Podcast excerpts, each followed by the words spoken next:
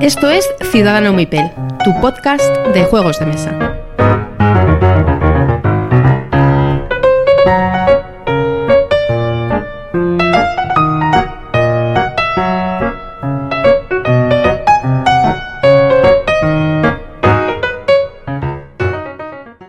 Hola a todos y bienvenidos a Ciudadano Mipel. Episodio número 47, episodio nocturno, episodio en pijama y como no puede ser de otra manera tengo aquí a Miguel. Buenas noches Miguel. Hola, buenas noches a todos. Aquí estamos de nuevo, en pleno, bueno, terminando ya el confinamiento y el estado de alarma y, y, y nada, bien, todo, todo estupendo, una vez más. Y como no me puedo olvidar de él, aquí tenemos a Pedro. ¿Cómo estás Pedro? Hola, buenas. Pues nada, aquí encantado y como siempre con muchas ganas de grabar y a ver si le gusta a los oyentes lo que tenemos para hoy. Muy bien. Pues si queréis empezamos con unos comentarios del último episodio, ¿vale? Son poquitos, así que no, no os vamos a aburrir. Colmy Joe eh, se, se regocija por tu recuperación, Miguel. Ah, bueno, tengo muchas gracias. Tengo que agradecer muchísimo a mucha a mucha gente. Y Batimán también Eh, dice que vamos, que me han mandado muchos muchos saludos y muchos Batimán también dice que se alegra de que hayas vuelto. muchas gracias. Y también está Fran Yupon, que, que dice que ya está muy contento de que estemos al completo, te lo agradecemos. Y Juan de Ivox, debe ser el jefe de Ivox, Juan de Ivox, eh, dice que está muy de acuerdo con la valoración del 1906 y del 1920, que dan muy poco, que dan mucho, perdón, por muy poco, ¿vale?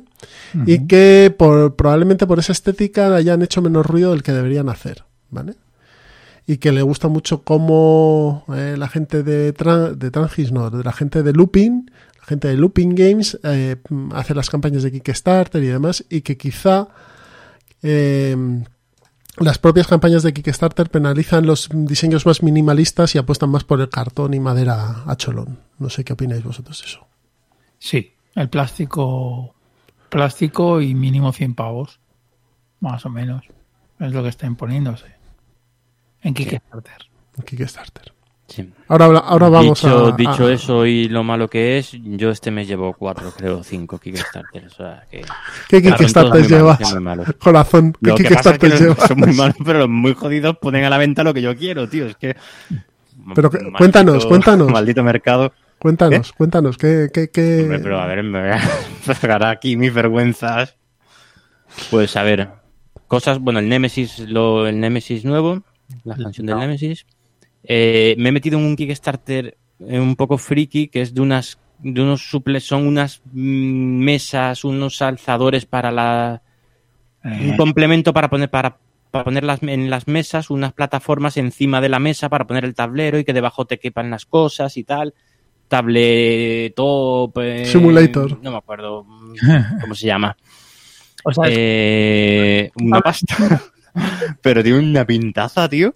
Para poner encima el tablero, otro, otro tablero, puedes, es modular, que puedes poner, por ejemplo, el Bargel Bros en tres, tre- en tres alturas distintas. Eh, tiene un montón de, de accesorios, yo qué sé, yo lo vi y digo, me, me, vamos, me vendieron la moto, pero vamos, Vamos, es que, vamos. vamos. y las motos, es que lo veía y digo, es que si me venden tres motos más, las compraba las tres, eh. o sea, es, Qué- un qué chulada. es un alzador de la mesa. O sea, lo O pones sea, enci- encima de la mesa es un, es un, es una mesita, como una mesita auxiliar, pero que pones encima de la mesa. y todo modular, con las patas, un montón de patitas y como un tente para formar. coge las cosas. Vale, Y vale. sí, y vas poni- pones ahí el tablero y te amplía el tamaño. Es como tener una mesa de juegos, pero, pero sin gastarte los También- 2.000 euros de la mesa de juegos. Vamos, que me han vendido la moto. Vamos, que sí. Y luego, bueno, uno de uno de, de, de Peter Pan que tiene una pinta. El Aventuras de eh, Neverland, Sí, que el que va a sacar los tomates, ¿no? sí, efectivamente, exacto. Exacto. Sí tiene buena pinta, sí. Eh, ¿Y qué más por ahí? Bueno, y, y uno del que vamos a hablar ahora que es un robo. Es un robo horrible y espantoso. Menudo robo y menudo que poca vergüenza tienen. Yo creo Ponme dos. Pues, no pues un robo, co- ¿eh? como, como es un robo y vamos a hablar de al- ahora, vamos a pasar a las noticias, ¿de acuerdo? Vale, venga. Vale, pues empezamos con... Este año es lo que toca. eh, cancelaciones, ¿vale? Empezamos con la cancelación del Festival de Córdoba. Se ha anunciado hace poco y bueno, pues otro festival, otra jornada, otro happening de juegos de mesa que, que se cancela este año por el Sí. COVID-19. Así que bueno, una pena. Una auténtica pena. Una sí. pena porque yo tenía pensado ir. Si no este año, ir. Y bueno, este año no se ponía mal. Yo este año tenía reservado Essen, tío. Tenía el hotel y tal, pero bueno. Y además es que, es que no, no veo a largo, a medio plazo, viendo lo- los rebrotes que está viendo, no, no termino de ver yo que, Va a ser complicado. que podamos asistir a eventos de estos mm, hasta dentro de bastante tiempo. ¿eh? Y también se han cancelado las Osturlúdicas, las or- jornadas que se Sí. organizan ahora mismo, no me acuerdo del pueblo. Ay. Eh, en Asturias, en un pueblo precioso a la orilla del mar y Sí. que las organiza uno de los organizadores es Gizmo, eh, de Mm. Conexión Lúdica. Y también se han, se han, se han cancelado por, por, pues, por la crisis esta del, del COVID-19. Y bueno, pues, Pues una pena una porque, pena también, porque sí, es una, una de las jornadas a las que a mí me apetece bastante ir. Sí, sí. Y, y sé que Geeksmo nos lo ha dicho varias veces y tal. Son a finales de septiembre y bueno, eh, bueno, pues es, es una pena. Es un, están ubicadas en Celorio, un pueblo que está al lado de Llanes. Celorio que es un pueblo precioso. Estuve yo además hace poco tiempo en Celorio, no en las Astulúdicas. Y además en una, en una casa rural. No, son hoteles, hoteles. Hotel rural, ¿no? Hoteles, Sí, sí, hot- perdón. hoteles Hotel varios, rural sí. con unas vistas que son un espectáculo. Tienen una pinta esas Mm, jornadas. la- las salas que, de bueno, juegos, esperemos sí, que en el 2021 mm, las puedan retomar. Eso es. ¿Y qué más tenemos por aquí? Ahora empezamos ya, si queréis, con, con noticias. El viernes 12 de junio salió Fairy Tales de V. Rosenberg, uno de los últimos diseños de V. Rosenberg por TGC Factory. Un juego que recuerda a Carcassonne porque es de hacer caminitos para dos jugadores, que uno lleva la facción de las hadas y el otro de los gnomos.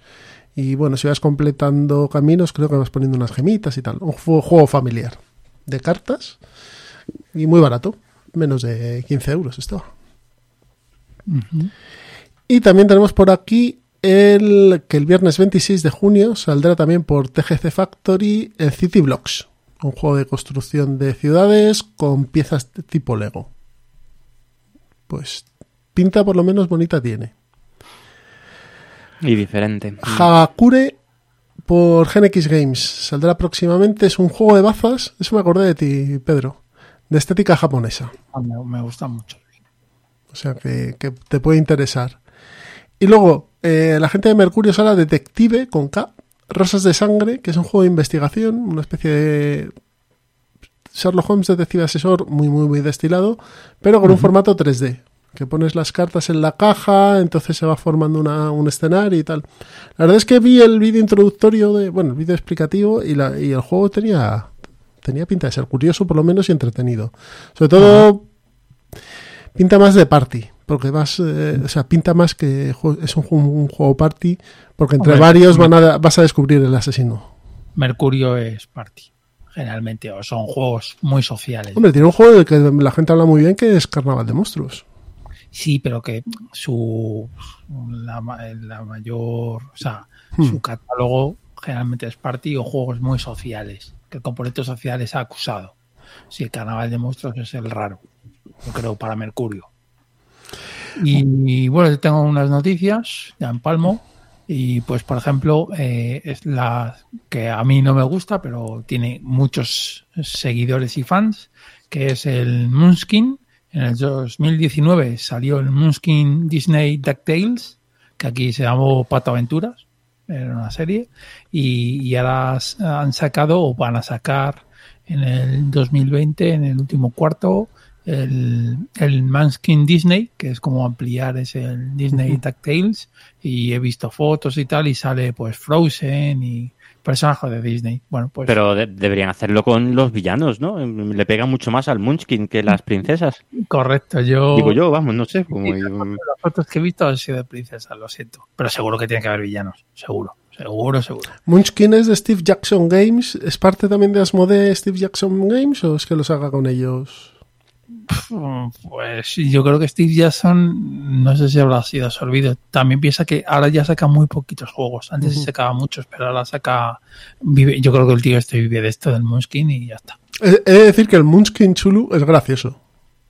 bueno, pero cuál, porque tiene muchas expansiones, ¿no? No, no, no, el Moonskin sí, sí, El Chulu tiene unas cuantas. No sé, yo tengo la caja básica y vale. las cartas son graciosas, lo que te pasa, pues el Felpugoth y estas cosas. Sí, bueno. No hay ya, ya no hay juegos sin versión de, con chulo, ¿eh? Pero sí, es, eh, además es de los más divertidos del Moonskin. O sea, tiene sus cositas que te hacen, te hacen cambiar un poco el, el rollo. Eh, luego otra, otra noticia que tengo por aquí es Space Cowboys acaba de anunciar que va a usar su, su sistema de, de, los juegos estos de Unlock eh, con Star Wars. Entonces, pues nada, básicamente hay muy poca información que se supone que saldrá a finales de agosto, o sea que ya está aquí. Serán tres aventuras y vamos, básicamente saldrá a la par en, en Estados Unidos y, y en Europa. Al que los fans del Unlock y le, le, guste Star Wars, pues seguro que están, están de enhorabuena. Un lo que son como escape rooms, pero de caja, ¿no? Eso, son escape rooms, pero de caja. Yo la verdad es que no lo he probado, pero porque es una temática y unos juegos que no, no me atraen. Entonces, pues bueno, si algún día está adelante, pues lo probaré. Yo he escuchado pero... a Pablo de Punto de Historia, a la gente de Punto de Historia y a, y a mi Chef y demás, y lo ponen bien, los ponen bien los Unlock. Dicen que dependen un poco de la aplicación y que la aplicación a veces te juega malas pasadas. No, pero yo no he probado ni estos ni el Exit. Uh -huh. eh, bueno, pues seguimos con el, con el ganador del Kinder. ¿Ah, ya han salido los premios? El, el Kinder Spiel, o sea, el, el, Kinder, yo creo que sí ha salido. Por lo menos ya está. Que es el Hedgehog Rolls. El, Hedgehog Rolls, que si no me equivoco, en, en la edición alemana se llamará Speedy Rolls. La verdad es que eh, es un juego, o sea, los Kinder Spiel a mí me parece que son juegos que hay que tener en cuenta y este juego en concreto mola un montón porque es, eh, es una carrera que es a mí lo que menos me gusta porque los juegos de carrera no es algo que me motiven en la cual tú eres un erizo entonces lo que tienes que hacer es ir o sea tienes que y para ir avanzando por el vas por el bosque vas bajando por un sendero para ir avanzando de casilla en casilla tienes, te pide una serie de, requ de, uh -huh. de requisitos entonces tu, tu erizo es una pelota de tenis la cual eh, es que la tienes que rodar y tiene que coger eh, eh, los, las, las piececitas. O sea, es como si fuera. Es un juego de habilidad, entonces. ¿Cómo? Con juego de habilidad. Sí, es una especie de jugabilidad, sí, sí, sí. O sea, yo recomiendo a nuestros oyentes que lo busquen y, y vean las fotos porque la verdad es que es bastante curioso. Yo creo para, para jugar con niños tiene buena pinta. Además, tiene también una versión cooperativa que todos mueven a, a, un, a, un, erizo y tienen que llegar antes de que les como un zorro y tal. Tiene, o sea, buena pinta tiene y esta gente suele llenar en los juegos infantiles. O sea, los Kinder siempre es una garantía para regalar, ¿no? Sí, yo, yo creo, en este en concreto, no lo he jugado, pero viendo las fotos dices, hostia, yo si fuera niño, sí que me voy bien, ¿eh? En serio, ¿eh? Sí, te tiene una pinta graciosa así en el juego. Tiene el típico, es el típico juego que mm. mola porque interactúa, no el típico, ah, me siento en el tablero, sí. ¿qué deja hacer papá? No, no. Mola, es una, una, pelota como de velcro, ¿no? Que se va, va, va agarrando cosas. Hombre, si es un erizo, tendrá que ser de velcro, se tendrá que ir clavando a los sitios, ¿no? Claro, sí. es, es, es, es, una pelota de velcro. Que de o algo similar, sí. Sí, es algo así. Bueno, eh, seguimos. Así, ah, bueno, y por último, eh, el último juego de, de Simon que van a sacar, que, bueno, pues eh, en, en, agosto de 2019 Netflix anunció que Kevin Smith, el director de Malrats o presidiendo a Amy, eh, iba a hacer una serie de los Masters del Universo, que uh -huh. se va a llamar Revelation, y al final va a salir al final del 20, de, de, este año. Y ahora, en, bueno, en mayo o en junio, no sé cuándo salió, Camón ha dicho que va a sacar un juego. Lo único que, y ahí viene la parte mala, eh, para o sea, para América del Norte, América del Sur y Asia. Es decir, que en Europa, pues con Mattel no tendrá los derechos, habrá ahí un lío. O sea, es un juego de los Masters del Universo, He-Man y, y Skeletor y toda, la, y toda la troupe, pero en Europa no, porque no, no se puede. No se puede. Sí, es un poco raro. A fina- va a salir a finales de año o principios del 21. Quere- Queridos oyentes, darle gracias a Cool Mini or Not porque os ha ahorrado una pasta, Gansa, porque vamos, os sé que vosotros ibais a caer ahí a fuego en, en los Masters del Universo. Sí, sí. Y una última que, bueno, le dejo a Miguel que la cuente. Y- Bueno, que está ya ha salido el, el Kickstarter del que estaba empezando a hablar antes y que, y que es un horror, un robo, una- un atraco a mano armada, pero ponme dos. Que por, yo por lo menos me he metido. Pero bueno, que es el, el- el- la Big Box del Terraforming Mars. Que no es una Big Box. Sí, es, que, es me salta el de la risa, porque es una Big Box, no, no es como la Big Box del fresco, del que, Que- te viene el que te juego, viene el con juego. expansiones y tal. No, esta es, este es solo la caja. Esto es, es una solución de almacenaje para el Terraforming Mars. Bueno, Pero bueno. Junto con todas, con las losetas, eh, con todas sus losetas eh, en 3D y tal, que eso es lo que... ¿Y no, y no incluye cartas nuevas? Sí, hay, hay unas, pero son unas pocas cartas promocionales, creo, ¿eh? muy, muy, muy poquitas. Cuatro o cinco. Las Sí. promos que suelen vender son cuatro o cinco. O sea, Mm. No- no- Y, y nada, ha salido el Kickstarter y para marzo del año que viene creo que, que está que está por ahí y está, y está maldito, Va a claro. salir o sea, el- las, a ver, las losetas están chulas. Y Sí, pre- tienen muy buena pinta. Bueno, están chulas. So- solo hemos visto lo que viene en la campaña de Kickstarter es un renderizado nada más. No, Ya, pero bueno, no, no, no, te digo, las piezas son bastante sencillas. O sea, que no tiene nada. sí, tiene, tiene muy buena pinta. ¿eh? ¿No, no- no incluye los tableros? No, Mm, No. Ah, De- los de jugador, los de los tableros de jugador están no. puestos como add-on. como addon sí. Sí, No, por sí. no, no, por- sí, por si tienes el Terraforming Map base y no te has comprado la última expansión Sí, que no- eh, exacto. claro. Mm. O sea, yo, yo, yo creo que como precio, que creo que son 89, más luego gastos de envío, 85. Sí, no, creo que son. Sí, sí. No, los gastos de envío es un dinerito, ¿eh? Y los gastos de envío son 20 pavos. O, Mm. o 20 y algo. Que parece una pasada. Pero bueno, es que nos tenemos que O sea, acostumbrar. estamos hablando, estamos hablando de una caja con losetas de plástico Sí. y ya. Y, y bueno, y, y no. Y el inserto para Ah, vale, guardarlo y- todo. moldes de plástico, y moldes de expansiones. O sea, plástico. es, para, es el típico inserto de, de 3D, mm, Sí. de impresora 3D, creo. Sí. Que lo sacas y listo para jugar. O sea, mm, que te sirve para hacer el setup. A ver, Luego, y bueno, entre eso y, y- y que y en vez de tener cuatro o cinco cajas ahí mal puestas en la sí, como idea, me, anime, pues, como idea me- parece cojonuda. Como idea me parece cojonuda. O sea, vendo una caja con unas cosas impresas en 3D y unas, unas losetas y tal y pido 100 pavos y ya está, y lo recaudo, me parece fenomenal. Sí. Viene la opción Ahora- también, o sea, viene el pledge de, que incluye el juego, ¿eh?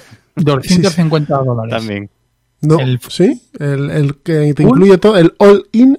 El all-in son 249 o 200. Pero porque, a ver, trae el juego, trae todas las expansiones y trae la Big Box. el- Pero los tableros Luego buenos hay una no. expansión que es, No eh, ¿os acordáis de los cubitos que se descascarillaban? Correcto, sí. Pues hay un addon que es esos cubitos en metal de en metal, o sea, cubitos Todos de metal, Para que no se descascarillen 100%. por 50 euros más, creo. Ya buenísimo. No son las fundas, pero claro, es que son un porrón de cartas. O sea, Sí. no- Pero yo creo que está todo razonablemente bien. tengo una pregunta. A, ver, De- dentro, sí, a mí me entra la dentro- risa, pero yo, yo me he metido, ¿eh? O sea que... Una pregunta, señores. Dentro de estos 200 y pico euros que va el all-in, ¿también vienen los tableros de jugador? ¿O- Sí. ¿Sí? Sí, Sí. O sea, te, Mm. el base. sí, sí, sí, sí, porque viene, viene la expansión de, de turno. conflictos. Turno del sí. sí. Vale, vale, vale. Ah, Viene todo. Yo creo que es pues un precio bastante Eso, es- eso está solo en inglés, ¿no? El all-in no está en español. Mm, Eh, No, no, afirmo, afirmo. Afirmo que está solo en inglés. Ah, vale. que de vale, hecho lo pone. Este material está solo disponible en la versión inglesa. Vale, ¿Sí? vale. Sí, porque lo vi y dije, Vale. hombre, a ver, a mí no me interesa, no me voy a comprar el... el... Además, yo tengo el Terraforming Mars en el PC y es a lo que juego. Pero a alguien que le interese tener todo el Terraforming Mars junto y tal, con, pues a lo mejor le puede salir económico 250 pavos y tienes todo, todo. Si luego si te pones a pensar y a calcular cuánto cuesta cada cosa, a lo mejor te sale por el mismo precio, más o menos. No lo sé, no me no he hecho los yo cálculos. creo que no está mal. O sea, yo precio, yo creo que no está mal. Lo único que hay que ver los gastos de envío. Que ojo, a ver lo que es. Pero Que hombre, si lo trae ¿eh? maldito, supongo que los gastos de envío, ¿no? Van... No, ya, eso ya olvídate. O sea, ya eso de que no, que es maldito y te cobran cinco pavos, nada, ya no. Ya no, es que ya el transporte, bueno, si queréis algún día lo hablamos. Bueno, pues eh, la Big Box de la Big Box de Terraforming Mars, desde 100 euros la caja, los insertos y las losetas, a 200 y pico todo, todo el juego. Sí. Me parece fenomenal. Vámonos a los entremeses. Bueno, pero antes una promo, así que hasta ahora. Bueno, bueno, bueno. Bueno, bueno. Pesquito y medio. El podcast dedicado a todo lo que nos gusta. Juegos de mesa, series, cómics, ciencia ficción, fantasía, rol y demás cosas frikis. Podéis escucharnos en iVoox, iTunes iTunes. y Spotify. Seguidnos en Twitter, arroba pesquito3 con cada kilo. Sí, Pesquito 3, el peor nombre de cuenta de la historia. ¿Pero eso es en serio, de Pesquito, de verdad? Ya estamos de vuelta después de esta promo y nos vamos a ir a, a ver cómo el abuelo Hans eh, palma y le tenemos que enterrar detrás de la iglesia. A ver cómo comerciamos, damos paseos por el campo y construimos un carro. Porque nos vamos a la villa, el juego del año 2011 del matrimonio de Inca y Marcus Brand, eh, con Dennis Lohausen de artista y publicado originalmente creo por la gente de Egert Spiel y en España por Ludonova, ¿vale? Eh, la villa con un 7,5 de nota de la BGG con 19.000 ratings, que ya son unos cuantos, y con un peso de un 3,07. Poco alto, ¿no? Sí, quizá. Sí. Quizá un poquito. Mm. En la comunidad dice que, bueno, juegos de 2 a 4 y dice que como mejor se juega es a 4. No sé qué opináis vosotros de eso. Yo he tenido, yo lo he jugado solo a 2 y a mí me parece que va bien, pero bueno. Escala bastante bien, pero yo particularmente prefiero jugarlo a 4 también, sí. Pues Yo lo juego a cuatro. No, menos no. contadme, Pero ¿qué, esca- escala bien, ¿eh? Escala bien. contadme Sí, no, qué nos no, encontramos, qué nos encontramos en la villa. Para mí es uno de los juegos, eh, ya voy- directamente a la opinión personal, por lo menos con una cuña, una pequeña cuña. Es uno de los juegos más infravalorados, en mi opinión, de, lo, de la última Década, ¿no? década. Década. Es que me ha sorprendido un montón cuando has dicho 2011, madre mía, pero no me lo puedo creer, si va a cumplir una década. Eh, a mí es un juego, a mí este juego me encanta. Eh, es un juego en el que vamos a, llevar una familia, una familia en durante la, en, un, pueblo medieval y vamos a llevar distintas generaciones de, de, de meeples. ¿Vale? Empezamos con la primera generación, unos meeples que llevan un 1 pintado, eh, vamos, un- una pegatina con un 1 en, ellos. Y bueno, y vas haciendo tus acciones y entre las acciones está pues el, procrear y, y tener más hijos y, va, y, va, se va formando la segunda generación, tercera, cuarta y tus meeples, mm, vamos, mm, ley de vida, pues se van muriendo. Entonces, eh, cuando un Mipel se muere, va al cementerio, según lo que mm, las vivencias que haya tenido, pues va al cementerio común o va a un cementerio de las personas ilustres de, de la villa. Entonces, nuestro objetivo al final es mm, ser la familia más ilustre de, de- del pueblo, de nuestra villa medieval. Eh, ¿Cómo lo podemos hacer? Pues en distintos, distintos edificios que hay. Lo podemos hacer mm, en la iglesia, en el consejo, o sea, en la vida política, eh, comerciando, siendo artesano, eh, navegando ya, o viajando. Pues de muchas maneras. Hay muchas maneras de llegar, de conseguir notoriedad y que cuando mueras, pues mm, te- tu nombre se escriba en los, en los anales, en las crónicas de la villa. Las. Ese es el tema. Ese es el tema. La verdad es que para ser un euro tiene bastante tema. Sí, Porque en el y fondo no curiosote deja- y tienes un, tiene una gestión del tiempo. Pedro dice que no. claro. Ah, eso, Tiene sí. una gestión del tiempo que está curiosa, que me parece... Eso sí. O sea, lo de, lo de, o sea, lo del rollo del, de, de la, o sea, la, la idea de, de meter de que la persona se envejece y las generaciones van dejando lo que tú has dicho, labrándose una historia, eso me, me- Mola, tío, eso. A mí me mola. Sí, sí, eso está muy bien, pero realmente si se hubieran concentrado, si se hubiese concentrado en ello. Es decir, eh, yo que sé, que el que te hubiesen dado la habilidad de tus, o sea, eh, o sea, que tus ancestros te den una habilidad o un poder especial a nuevas generaciones de, no, mira, que yo era un zapatero, un alfarero y, y yo sé hacer los jarrones de esta manera que es más rápido o con menos coste. Eso me hubiese, o sea, hubiese dicho, hostia, la polla, porque realmente eh, yo creo que la realidad es así. Y aquí no lo han hecho. Y me parece una oportunidad perdida. Para mí es un juego del montón. Ya lo pongo ahí. Spoiler. Pero es un juego del montón. Pero como siempre digo, a mí me lo ponéis en la mesa y yo juego, ¿eh? encantado. Pero no, a mí no me ha dicho nada. Antes me juego de colocación de trabajadores un Lords of Waterdeep, por ejemplo. Pero este juego es de colocación de trabajadores. Este juego para mí, bueno, para mí es, eh, es un, un juego de doble colocación de trabajadores. Porque tú tienes que eh, realizar acciones para coger cubitos y Yo discrepo, discrepo. Bueno, vamos, Bueno, vale, vamos, vale, sí, sí.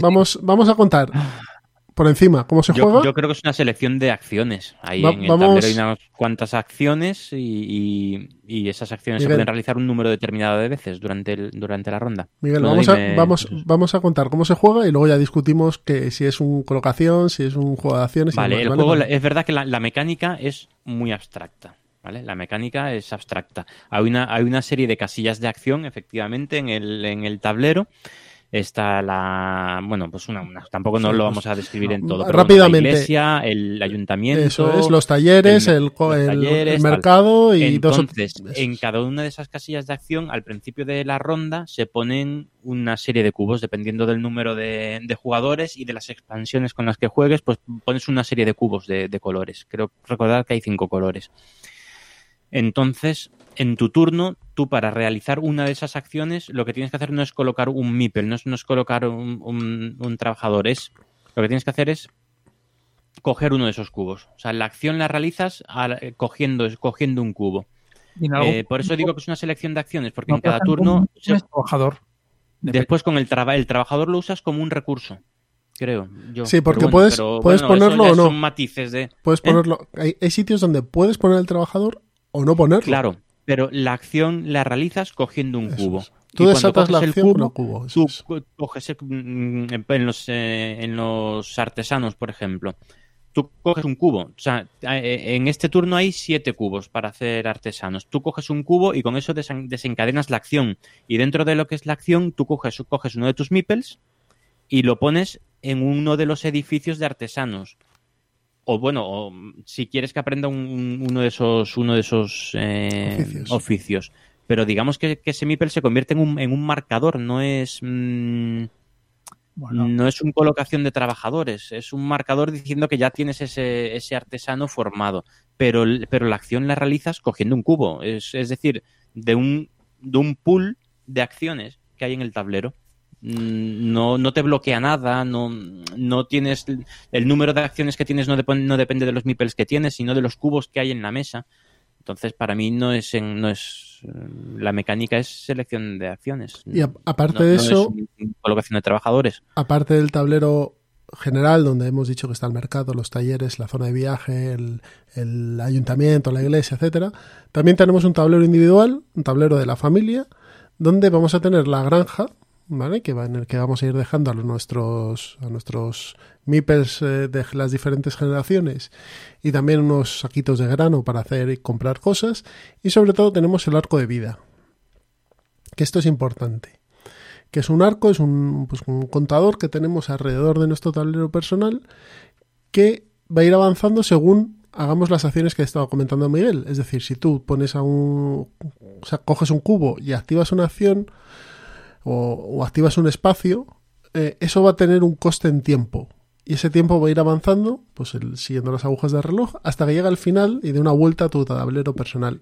Cuando se da la vuelta al tablero personal es cuando muere un Mipel. ¿vale? Y ahí ya escoges tú quién quieres que muera. Dentro del- de los más viejos. Sí, ¿vale? de viejos a O sea, jóvenes, exacto. De- sí, sí, sí. O sea, la primera generación mm, no se va a morir un Mipel de la segunda generación hasta que se hayan muerto todos los de la primera. Y aquí es donde está uno de los twists que tiene el juego. Y es que dentro de esos cubos de colores hay unos cubos negros, que son los cubos de peste, que también sirven para desatar acciones, pero cuestan un tiempo extra. ¿Vale? Sí. Imaginaos una acción, una acción, perdón, que cuesta dos unidades de tiempo. Si coges y la el único cubo que hay para poder desatarla es un cubo negro, tú coges ese cubo negro, ese cubo negro no te va a servir de nada, no vas a poder usarlo Claro, después. es que no hemos comentado que esos cubos que coges, además, son los recursos que, es. que vas a gastar después para realizar la acción, Vale. las acciones. Entonces, cuando coges, un doble uso. cuando coges ese cubo negro, avanzas dos de tiempo más los dos de tiempo de esa acción que cogises. Y como dice Miguel, los cubos son recursos, ¿no? Eso es. O sea, en, en cada una de esas casillas de acción se van a poner cubos al azar, de, co- de colores al azar. Y después, pues para viajar te hacen falta cubos pues de un color determinado, para mm, meterte en la iglesia te hacen falta cubos marrones, para comerciar cubos te hacen falta cubos verdes, pues de distintos, de distintos colores. Entonces, tú cuando realizas una acción tienes que tener en en mente el color que vas a coger para después realizar, poder realizar las acciones que vas a querer hacer durante ese turno. Entonces, cuando coges un cubo negro, estás perdiendo un recurso, ¿vale? Porque no estás cogiendo un cubo con el que vas a poder viajar, por ejemplo. Eh, pero a veces es, vamos, es muy normal que te convenga, o sea, que te venga bien que se te muera alguien. Uno de los fallos de este juego al principio, las primeras veces que juegas, es que no quieres que se te mueran los meeples. Cuando realmente eh, el juego al final se puede convertir en una carrera para que se te mueran los meeples y vayan a las crónicas de la villa en vez del cementerio anónimo. Creo que te da puntos. Sí. Y, y un detalle es que los eh, que estáis hablando de cubos es que el verde y el marrón son, in- o sea, te lías con el color. O sea, es una puta mierda de color. Así. Pero Bueno, eso, a ver. eso no es culpa del juego. Eso bueno. depende de la producción o de... A ver, yo los- no sé, yo los distingo bien. muchos juegos en los que he tenido que pintar los, los cubos. Sí, pero eso era el Que Deus. sí, que es un desastre, pero El yo Deus, los me distingo acuerdo bien, no sé, no me parecen tan indistinguibles. Bueno, pues. Daltonismo. Yo en el Deus, en el Deus tuve que pintar los cubos, mm, no me acuerdo si los marrones o los verdes. Los que pintar. verdes. Lo- Sí, Pintaste sí, los sí, verdes porque no se distinguían de los marrones, pero por- no se distinguían por nadie. Vamos, eran Mm. indistinguibles. Bueno, para mí esto es un pero. A ver, pero. Esto no me gusta. Es cierto que la, la paleta de color está bastante bien definida. O sea, no tienes colores lilas, eh, celestes y demás que te despistan mucho. Los colores son bastante. Bueno, el, el arte, no lo hemos dicho, es de... em, Sí, sí, de- ¿Eh? lo hemos dicho. Ah. El arte, el arte es de. mm, Te lo digo ahora mismo. De. Sí, de Dennis Lohausen, que me parece que es un arte estupendo. tiene... Es que este hombre... em, feo. ¿Que es feo? Ah, a mí me gusta. A mí me parece. Este, este juego en concreto me parece feo. A mí no me gusta. Tío, pues me vas a hacer llorar hoy, Pedro. Yo sí que uno de mis juegos favoritos. Vaya. sea. Juego mediocre, feo, no distingo los cubos. Bueno, lo- o sea, lo de los cubos es, es ahí. Luego el A mí me parece, por ejemplo, más feo de este diseñador el Marco Polo. Bueno, ahí están. Sí, por ahí. Una No, cosa. Es verdad que no es de mis diseñadores favoritos, pero tiene, tiene una variedad de, mm, Una de trabajos mm, bastante mayor que otros. ¿eh? Una cosa que hay que decir de los cubos es que salen al azar, ¿vale? Eso tampoco me gusta. Eh, los cubos que se van colocando en las, en las diferentes ubicaciones salen en función de los jugadores que hay en la partida, ¿vale? Se colocan en un pool común y salen al azar, lo cual, aunque a Pedro no le gusta, a mí me parece que es una decisión muy inteligente, porque tienes que planificar la partida en el momento, ¿vale? No puedes seguir haciendo cálculos a largo plazo, porque no sabes lo que te va a salir. Sí, sí, claro. Pero quizás, para mi gusto en este caso, es, es- es- esa aleatoriedad no me gusta demasiado. Fíjate que sí que me gustan las cosas aleatorias, pero no sé, bueno, a lo mejor es que lo tengo un poco atravesado el juego. Va a ser eso. Sí, puede ser, puede ser.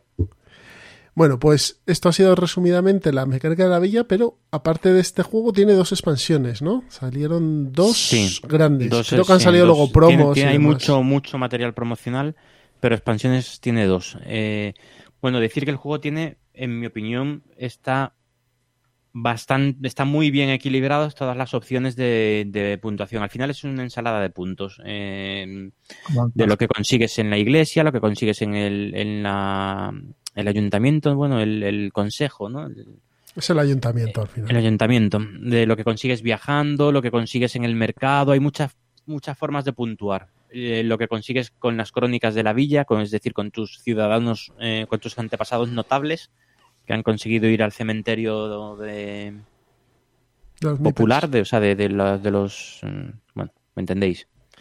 Entonces, eso, hay, hay muchas formas de puntuar y creo que está muy, muy bien, muy equilibrado todas. No hay una estrategia ganadora.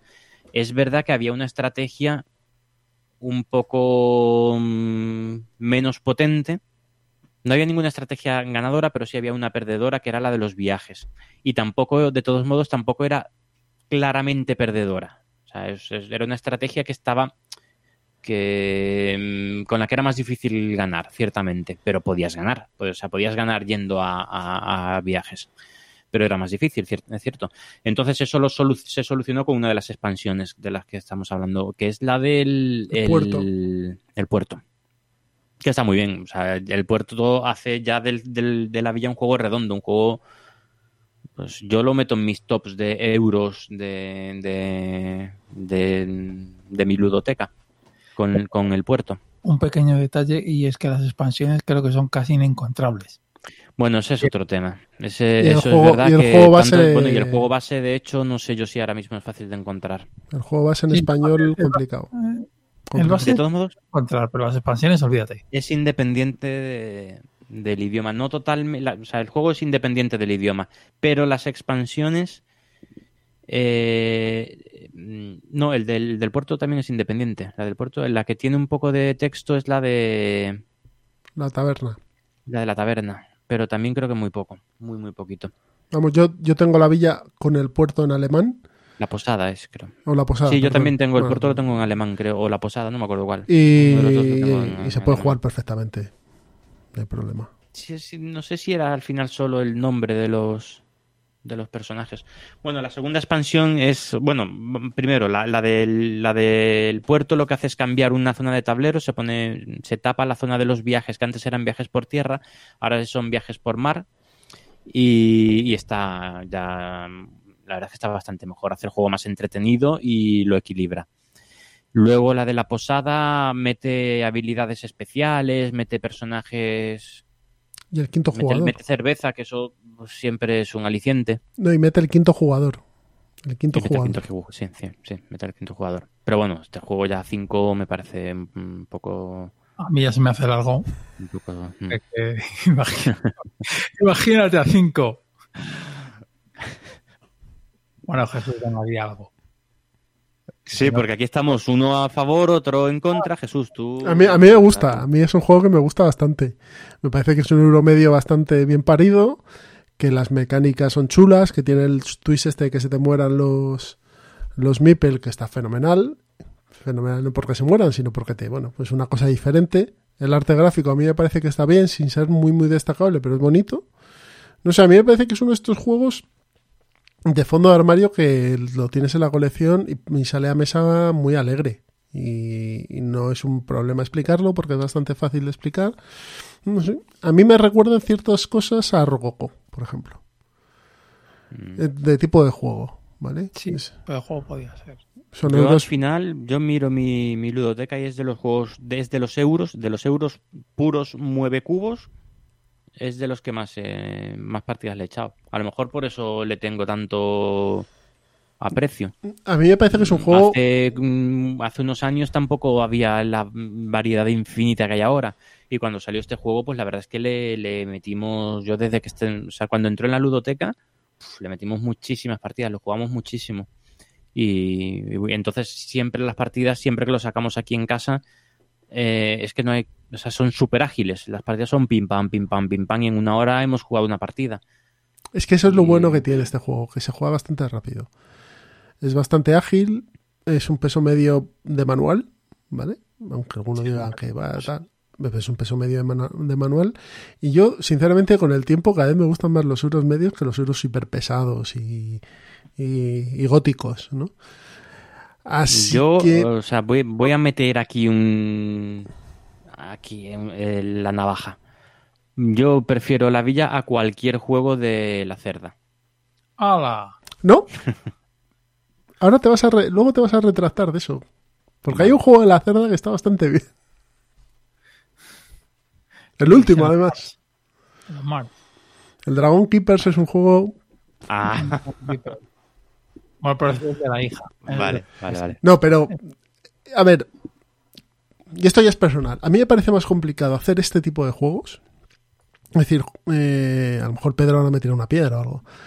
Eh, euros medios que en una hora, hora y poco los has jugado bien, que has tenido la sensación de progreso, que, que te has estado divirtiéndote y concentrado, que hacer un euro salvaje de estos de tres horas y media, tipo Feudum, a lo mejor. O sea, me parece que como ejercicio... problemas de tablero, ¿eh? Entonces has puesto un mal ejemplo. Bueno. O sea, para- para- no, no, que lo que te quiero decir es que es el puto juego que el juego mola un montón, pero el tablero lo estropea todo porque es un mare magnum que necesitas Ya, unas pero, pero, sabes, pero el concepto sabes a lo que me Te he refiero. entendido que te he entendido. Es decir, me- a mí me parece, como me parece mucho más difícil hacer un filler que hacer un juego mucho más pesado. Porque si tienes que hacer Sí. que un juego funcione en Filler, 10 minutos, tienes que destilarlo mucho y afinarlo bien y demás. Entonces, si es un juego mucho más pesado, se te pueden escapar cosas que como, bueno, en la partida en tres horas y pico, pues pueden pasar muchas cosas, a lo mejor hasta ni se nota, ¿no? Y a mí me parece que este juego es un, es un gran ejercicio de diseño. Que es inencontrable y que no haya reedición es una pena, porque me parece que es un, un euro bastante interesante para, para el que empieza a jugar, además, porque tampoco es un extremadamente complicado. Nada, sacarán un Kickstarter, 100 pavos como el Rococó y ya. Este pedo, No, este- este juego no creo que. sí, que sí, que sí, sí, sí. Nunca tuvo su. Hombre, Miguel ha Un sacado un- el tribuno, el tribuno a, 70, a 80 pavos ahora, ¿eh? Joder. O sea que, que no- podemos Sí, ver no de puedo, todo. no puedo. Podemos- la villa, la villa en 3D, con las- los dos tableros estos que has comprado tú. Eh, A mí, por aparte, ejemplo, espera, poner- una cosita. Aparte Perdón, de, eso es- a- aparte del puerto y la taberna o la posada, no, ahora mismo no me acuerdo cuál es, hay un juego que es eh, Mi Villa, que es un juego de dados. No sé si lo habéis probado alguno. No, yo sé, no. no vale, lo he pero es del mismo, es, de, es el juego de dados de la villa, ¿vale? Si alguno lo oís y lo habéis jugado, pues nos lo decís, ¿vale? En los comentarios nos comentéis qué, qué, qué opináis de mi villa. Pedro, dime. Sí, lo que quería decir es son ya mis pegos, mis pegas, para que luego ya vosotros rematáis, decís que está de puta madre y se acabó. No sé, ya lo hemos dicho. Puta No, me madre. está muy bien. Tío.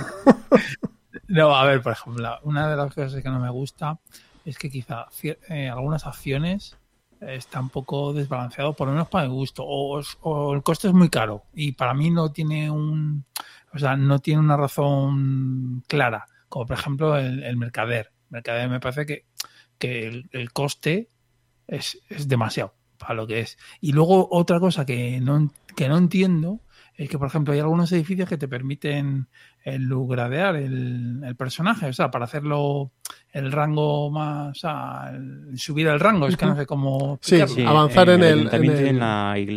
Entonces, ah, está, de, o sea, como idea está de puta madre. Pero al final, como si lo subes, o sea, eh, lo- las generaciones más, más, más viejas, eh, eh, o sea, para no ir por pelotas, o sea, y no te Sí. dan ninguna re- recompensa Sí, por sí. un rango más alto, Discrepo, porque te, te va a dar... Que la- no, solo un momentito. Eh, te va a dar la, la iglesia, que es uno de ellos, en cada turno te da dos puntos de, da dos puntos de victoria al que tenga más eh, miembros dentro. Y en caso de empate, el que esté más, el que esté más alto. pero yo creo que compensa mucho más ir a matar del rango 1 lo más rápido que puedas para meterlo en la crónica. Y ahí- Sí, posiblemente. O sea, por eso te digo que, que- que hay cosas que dices, pues, pues- pues- Bueno, pero al principio vas a cargarte a los de la primera generación y, y la segunda generación lo haces subir en, en la iglesia. Eso ya tienes tú que ir viendo lo que más te compensa, porque mientras haces eso, otro puede estar viajando y hinchándose a, a poner misioneros en, en el Caribe. que, que- que eso Que es da otro- muchos puntos. efectivamente, que eso es otra de las cosas que tampoco me termina de, de convencer, que es que al final, tomes el camino que tomes, al final eh, todos acabamos más o menos con la misma puntuación. está todo bastante, generalmente suele estar bastante apretado. Entonces, Pero eso es un, para mí eso es un punto a favor.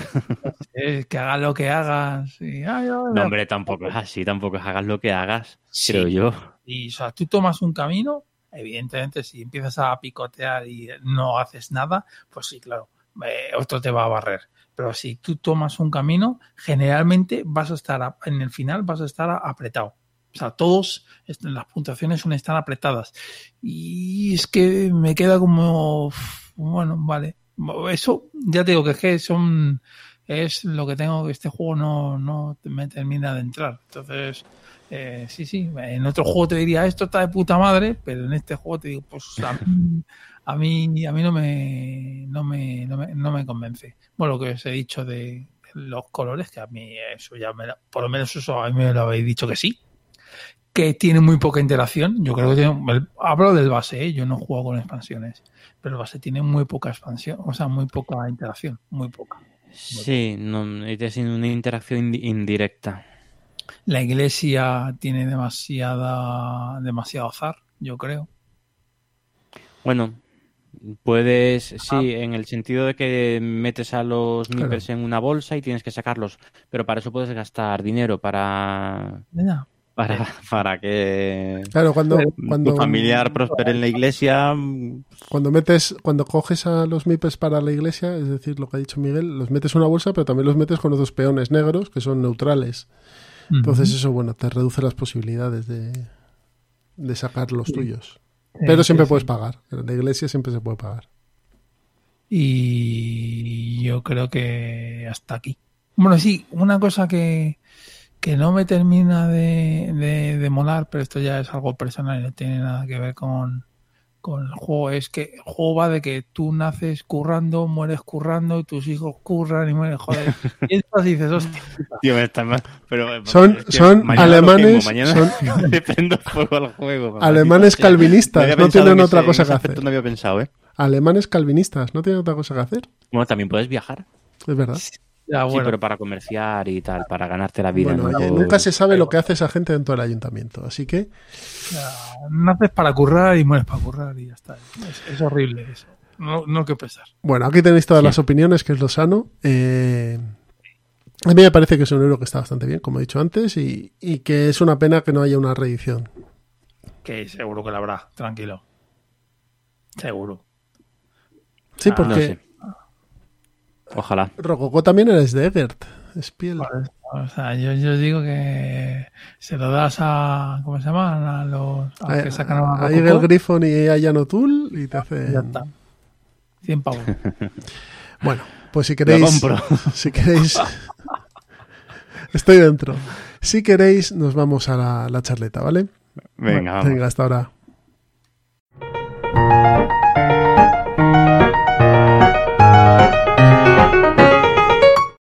Ya estamos en la charleta y hoy, antes de que acabe el año o el curso jugón, y siendo este un año eh, diferente y raro, eh, no hemos podido darle un repaso a lo que salió en Essen de 2019. Siempre hemos hecho el programa este de repaso a Essen, incluso dos, ¿no, Miguel? ¿Te acuerdas?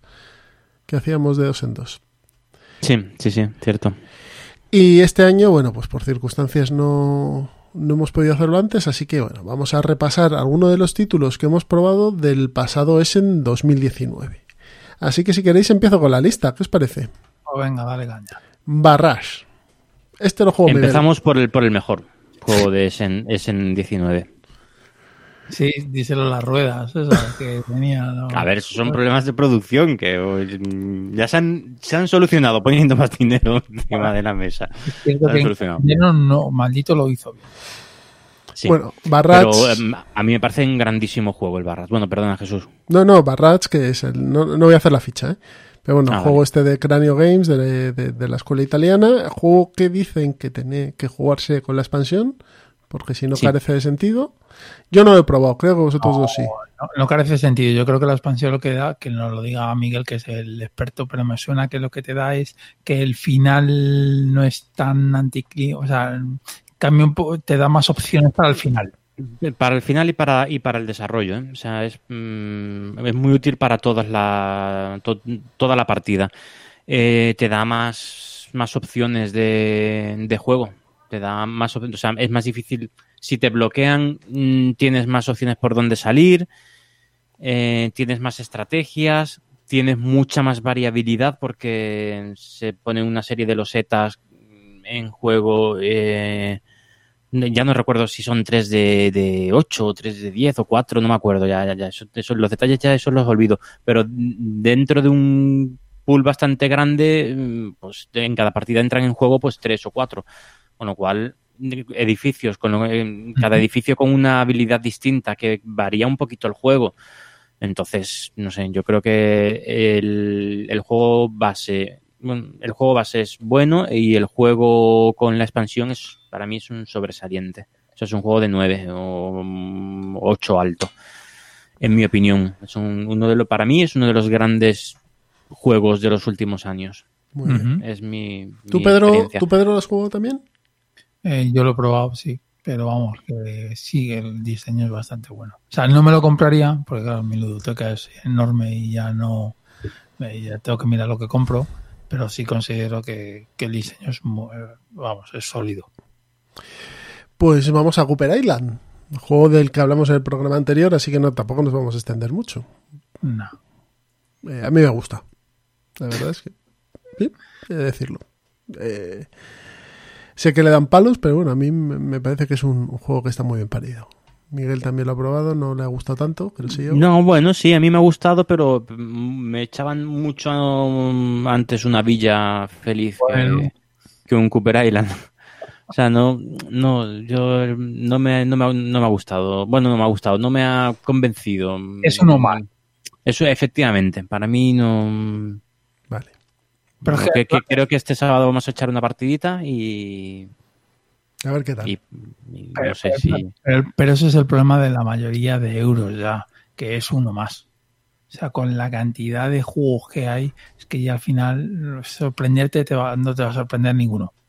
Y si Sí, es difícil. llevas años en el medio, menos todavía. Mm, Ya es difícil. Por eso, por eso pongo yo en más valor el Barrage, porque a mí es un juego que sí me sí tiene sí tiene puntos que me han sorprendido y que me y me motivan a jugar y me exprimen y tal. Y creo que es muy superior al Cooper Island, en mi opinión. Muy, muy superior.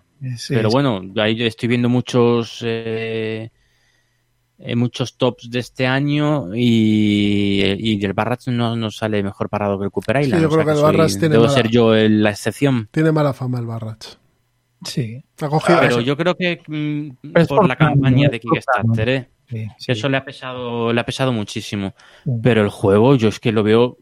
O sea, no te diría que lo- no lo pondría a la altura del Brass, porque mecánicamente es un poco más, más complejo. El Brass es además. Además de llegar a esa dureza, es de una sencillez de reglas mm, asombroso. Este no, este tiene más. es más mm, reglas y tal y más excepciones y tal pero me parece un juegazo un juegazo económico yo creo que es un juego económico Sí. eh, como la copa de un pino pero bueno estábamos hablando de Cooper Island Exacto. Vamos al siguiente. Yukon Airways, uno de los juegos originales de Ludonova, de Arleduc. De este hablamos en el último Express. Un pick and deliver con gestión de dados. Bueno, un juego bastante chulo. Que a Miguel le encanta. A Miguel no le gusta, pero bueno, el juego está. Bueno es otro juego que no me he hecho una partida es que con las pocas ocasiones que tengo de echar juegos de saca- de, de, de jugar yo antes sacaría otros 20 este mm, me da pereza no Bueno, es que el pick, el, el pick and deliver también es cierto que es una mecánica un poco que te tiene que entrar. pero a mí el pick and deliver me gusta ¿eh? o sea hay- es una Uno más adelante. y gestión de dados o sea el, el Coimbra que es una gestión de dados algo similar a- al del Yukon Airways eh, me encanta es de los, de los últimos años uno de mis favoritos y Pick and Deliver te, uf, vamos me pones un un Age of Steam y vamos y quito todos los de esta lista menos el Barrach Que, que Bueno, poco, sí, que también el poco, que- se habla de Coimbra ya, ¿eh? Sí. pues pero sigue siendo igual de buen juego Ya, ya, que es una cosa que... Pero bueno, Eh, siguiente juego, Babilonia, también de Ludonova, edición original suya. Esta Sí. vez con Reiner Nishi al aparato. A mí me Gran gustó. juego. Yo, yo lo he probado una vez solo, ¿vale? O sea que es una par- opinión de una partida. Y la partida que jugamos a mí me gustó. Bastante. Le dan palos hasta en el paladar por el tablero. Dicen que ¿El no, sí, que es muy feo tal. Le He vi- he visto varios comentarios sí, y varias anotaciones diciendo eso. A mí me parece que está bien. A mí no me molestó el tablero. muy inicia. Que Ya, pero bueno, como es un- como un mapa y demás, hay gente que dice que no. que no es un- los tableros de inicia son. Bueno, los tableros, los juegos en general son feos de inicia. Quitando el que hizo Medusa, el de Bazas, Sí. ¿cómo se llama? El High Society.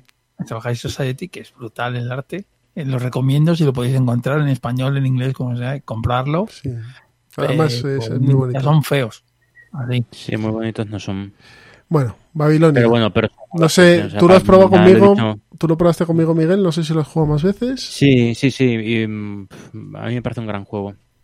Mm, al- o sea, quizá no al nivel de los mejores juegos de Inicia, de Samurai y Tigris y Éufrates y tal, pero no le va muy a la zaga, ¿eh? A la altura de la villa. A ver, me encanta la villa, pero prefiero, prefiero a. Prefiero a. a Nicia. Venga, sigue tú. Seguimos con On Mars. On Mars. Por Jesús. Pulgares abajo. Es, no, eso, eso es un muy buen diseño, muy buen diseño. A mí sí me gusta. Y la caja y todo está de puta madre. O sea, bueno, es, es- sigue- o sea, es un juego caro. Pero bueno, lo que es Sigel. Es caro, sí, cuesta lo que el Big Box del Terraforming. Sí, sí, sí. Es un buen juego. Sí, lo es. Quizá es, es distinto. Yo creo que es un Lacerda distinto. Miguel, que también ha jugado unos cuantos, yo creo que es. O sea, aunque sea Mm. continuista, o sea, en su línea, pero es distinto. Hombre, quizá un poco, es- son acciones más atómicas, más mm, pequeñas, no tiene. Es, o sea, es, es más fácil de dominar que ya tiene tela decir eso, porque los Mars no es sencillo. Las primeras dos, tres partidas se hacen bola. eh, pero aún así es más fácil que, mm, pues que otros juegos como un, un Kanban. Kanban tiene alguna mecánica. o el de Galleries, que, que como no eres eh, ¿cómo se Ahí llama? Pasante de, de obras de arte, pues es difícil entenderlo muchas veces.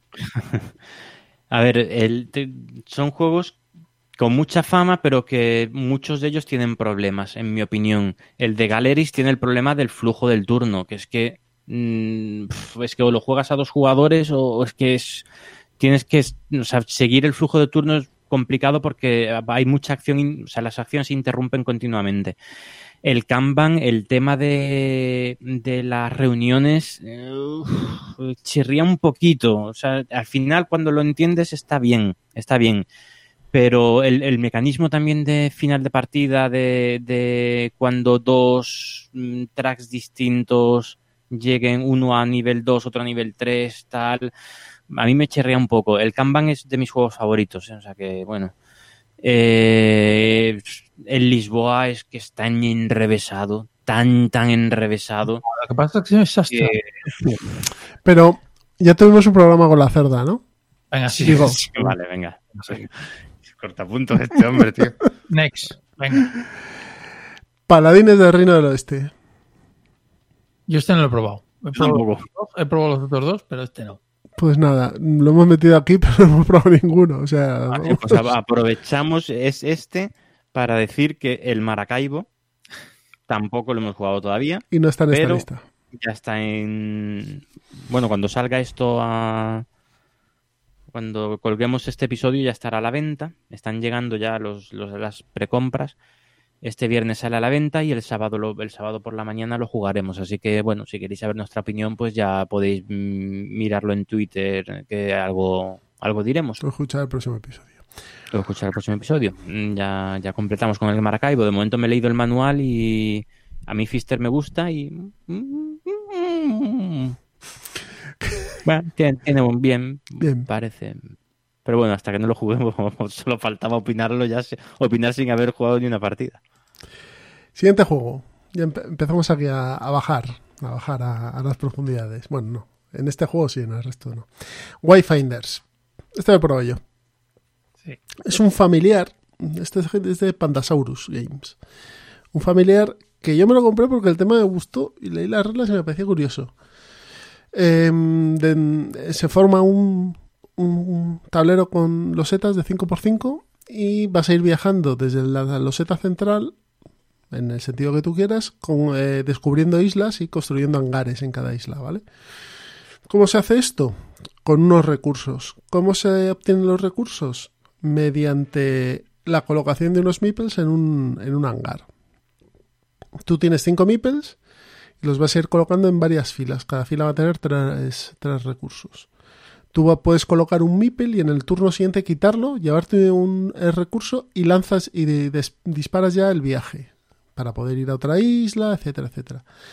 Cada vez que cada vez que pones un hangar en una isla, te ganas mm, el efecto que tenga la isla. Todas las islas tienen un efecto. Pues puedes viajar a las islas del mismo color sin pagar, porque cuando viajas tienes que pagar y demás. A ver, es un juego muy sencillito, de una producción muy bonita, es- está muy bien, de ja- caja pequeña. A mí la única pega, pero esto ya es pijoterismo, es que los meeples y- los hangares son de plástico en vez de, de madera, que podían ser unos cubitos de madera, unos meeples de madera y un avioncito de madera. Y son de plástico y van con rebaba, con lo cual yo los tuve que, que limar para que quedasen bien. Pero, pero a mí me parece que es muy chulo. Los recursos salen de una bolsa común, son unas fichas de plástico muy, muy bien, muy bien paridas. Y es un familiar que está bien. Quizá como punto negativo tiene la puntuación final, que es un poco farragosa, ¿vale? Porque me tienes que contabilizar muchas cosas y tal. Pero bueno, el juego es- está muy interesante. No creo que vaya a salir en español. Debir que saca cosas de Pandasaurus dijo que no.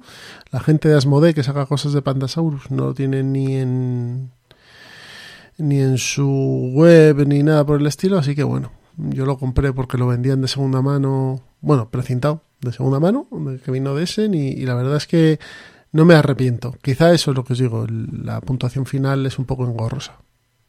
Y pero es en plan Russian Railroads, que No, tienes, no, no. que puntúas 300 No, y poco no, puntos y No, no, no. Lo que pasa es que tú puntúas donde tienes tus hangares. ¿vale? Si tú eres el primero que puntúa, el- es que llega a un sitio con el hangar, el que llegue después y ponga el hangar, los recursos te los llevas tú, ¿vale? Con lo cual eso, bueno, te da un, un- un incentivo para irse el primero. Pero luego tú puntúas por los puntos de, de las losetas y luego por los efectos que ah, tienen de puntuación. Entonces hay lo típico de si tienes hangar aquí, aquí, aquí, formando una X, Vale, ya. ¿sabes? Que eso se podía haber solucionado haciéndolo de otra manera, seguramente, pero bueno. El juego está bien, es muy vistoso, lo que tiene es que es muy vistoso. Las islas y demás son muy coloridas, eh, los meeples son de, de colores vivos y tal. Y, y a mí me gusta, me parece curioso la mecánica de, de cómo coges los, los, los recursos. Es decir, vas- es un poco un push your luck. Porque tú pones tus meeples, pero te los vas a llevar, te vas a llevar los recursos si los quitas los primeros. Si los quitas después también te los llevas, pero te va a salir otra fila de recursos y a lo mejor el que tú quieres tienes que estar muy espabilado para llevártelo. Y eso a lo mejor es meter uno y sacarlo rápidamente. Te llevas el recurso que necesitas y haces la acción. Y ese timing me parece que está bien. Esa mecánica es la que me gustó a mí de, de este juego. Veamos. eh, Juego que no creo que se juegue mucho porque al no estar en español y no ven- venderse aquí, pues poca cosa. Si queréis vamos al siguiente. Venga. Watergate. Hablamos de él hace poco. Juego político a dos cartas, o sea, juego de dos jugadores, perdón, con tema político. Eh, Pedro nos dijo que era un, un poco abstracto, tenía cierta razón, razón con ello, de, de la gente de Salt and Pepper y Frosted Games. Y bueno, eh, a mí Y me parece que es un buen juego. Juego para dos, que también Juego para dos. no tiene tanto tirón. Porque la gente quiere, no, que yo quiero para dos, para tres, para cuatro, que dure 60 minutitos y bla, bla, bla. Pero Sí, hombre, este tiene otro, otro nicho de, de No, mercado. por supuesto, por supuesto. Pero que, que- que digo que nunca se estará en los en, en los podiums lúdicos. Claro. Es un juego de dos. Y solo muy pocos llegan. El Twilight y poco más. Y el, Llegó. y el patchwork. ¿Cuál? El patchwork. El password, claro. Sí, pues muy bueno, muy bueno. Lo regalé hace poco, lo recomiendo. Bueno, eso ya para otro programa. Siguiente. Res Arcana. De Uf. Tom Lehman. Al aparato. ¿No? Es Tom Lehman este, ¿no? Hemos jugado juntos, además. Sí. A mí me gusta. A mí me entretiene. O sea, Ah, yo lo bien. juego, he jugado varias partidas y me parece que está muy bien parido este juego. ¿eh? Yo sí, para, para, o sea, está- muy bien parido. Las cartas, para las cartas que hay, lo que consigue y tal, pero mm, a mí no me dice gran cosa el juego. Nada. Next. Pero sí, sí, o sea, que está, está, está bien. Pero Tiene su mercado, tiene su mercado. Eurogamers yo, no, yo, no, yo no me lo compraría, pero Bien. ahí está. Pedro nos ha puesto aquí el Dune, Sí, que es un juego del año de la tos. Pero Sí, claro, pero- ha salido la reimplementación de Guild Force 9, Nine, que es el mismo es- juego, pero remozado. ¿no? es el que tienes tú, ¿no? Sí, sí, sí. Y de hecho va a sacar la expansión, no sé si este año o el que viene va a salir una expansión. Juegazo, o sea, juegazo, pero eh, aquí el número de jugadores importa. Juego guía en experiencia, es decir, esto lo juegas a 6 o... Eso es. Bueno, bueno, a 5 funciona también, ¿eh? Yo es que creo que tienen que jugar todos los, todas las casas, o sea, y las A ver, facciones. si guardo las casas, mejor. Pero que a 5 funciona y te mola y tal cual. Pero sí es cierto que es un juego antiguo, se notan las viejunadas que tiene. Han por cambiado alguna cosita, ¿eh? Muy poco, Sí. pero han cambiado alguna cosita. Bueno, yo sí que es un juego que. A ver, tiene dos cosas muy buenas. Una, el precio, que es barato. Dentro de lo que estamos viendo a día de hoy, ¿vale? Y dos, que el arte gráfico a mí personalmente me parece que les ha quedado muy chulo. Sí, sí. Con sí, un estilo mola. de cómic francés muy, muy bonito. Sí, es un rollo minimalista. Bueno, parece minimalista, pero no lo No, no es. lo es, no lo es. Lo que, tiene un rollo de estética de cómic francés. Sí. O sea, sí, las- sí, los personajes y tal lo han hecho de ese estilo y la verdad es que le pega bien al, a, a Dune. Pero bueno, eh, muy buena reimplementación de la gente de Guilds for Nine. Sí. Eh, Saqueadores de Midgar, juego que probamos todos los tres, además, que hicimos un express hablando de él. Juego de gestión de dados, Sí. juego de viajes con cierta carga temática chula. A mí me parece que es un buen juego, ¿eh? A mí también me parece sí, un buen juego y muy interesante y sí, este sí repetiría. Además es un juego medio, como dices tú, Jesús, que te gustan. yo Sí, sí, que- sí, es de ese estilo. O sea, que Y el arte gráfico es muy bueno. Es muy bueno, las cartas muy buenas. O sea, los componentes está de puta madre. La edición que sacó aquí más que Oka. Arrakis, Ah, ¿Cómo? Arrakis. Arrakis, sí, sí, el juego de Arrakis. Arrakis está de puta madre. Y por el precio Mm. que salió, está, o sea, el juego. La producción es muy buena, muy buena. Relación calidad-precio muy bueno. Lo único es juego, desgraciadamente, que ha pasado sin pena ni gloria. Y uno más, y ya está. Sí, Pues, pero además es un, es un juego que, que yo creo que incluso para gente que, que no ha probado excesivamente muchos juegos de mesa, Sí, sí, sí. sí, sí. encaja, ¿eh? porque es bastante claro en las mecánicas, el, el tema de los dados siempre ayuda mucho. Sí, sí, sí. No, no, que está muy bien. Además, el, el tema de dados está muy bien para la gente que, como bien dices, que no lleva muchas partidas, porque siempre los dados gustan. Por lo menos al principio te gustan. Y además estos dados son gordos y grandes y molan. Y de colores vivos. Yo lo pondría bastante arriba en mi top este Sí, juego. pero sí. es, es lo que dice Pedro. Pero Salió, ha pasado muy claro, desapercibido. salió sí. con una producción estupenda de la gente de Arrakis, o sea, el juego está muy bien, de, muy- Sí. de de componentes y tal está muy bien, pero Hombre, desapercibido. Fue, fue el juego de la semana durante Una semana. durante una semana. pero, pero después se ha olvidado muy rápido y a mí me parece un juego. Yo a mí me aporta más este. Voy a seguir repartiendo, pero bueno, pero me aporta más este juego que el que el Cooper Island o que el Res Arcana, la verdad.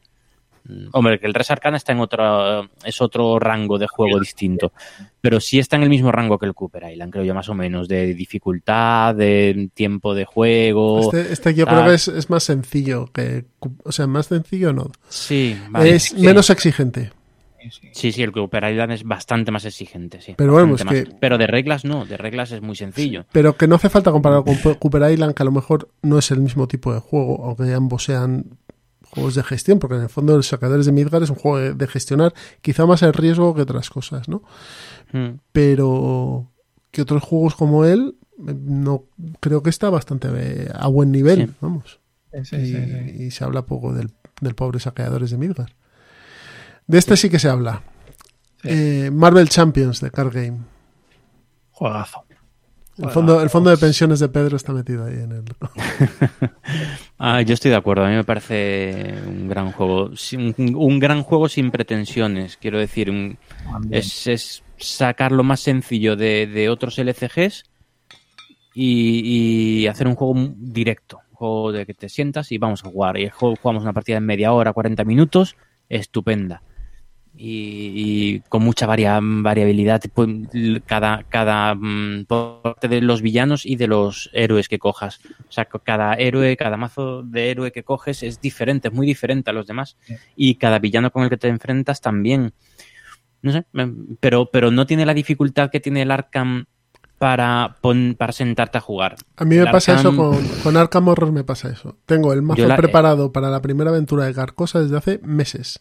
Y me da Hmm. pereza. Y me encanta Es que el juego. o sea, pero me da tienes que pereza. gastarte en el Arkham te tienes que gastar una sesión de juego en preparar el mazo. Sí. O sea, y, y me quedo muy corto porque en una hora no preparas un mazo. O sea, échale mm, tus horitas en preparar un mazo. Entonces eso, y terminas un escenario que lo juegas en una hora y ya tienes que dedicar otra media hora a, a meterle experiencia a tu mazo. Si quieres hacerlo bien, necesitas echarle tiempo. O sea, necesitas pensarlo bien para ver qué cartas te dan mejor eh, sinergias y tal. Y al final echas una hora en, gastarte cinco puntos de experiencia.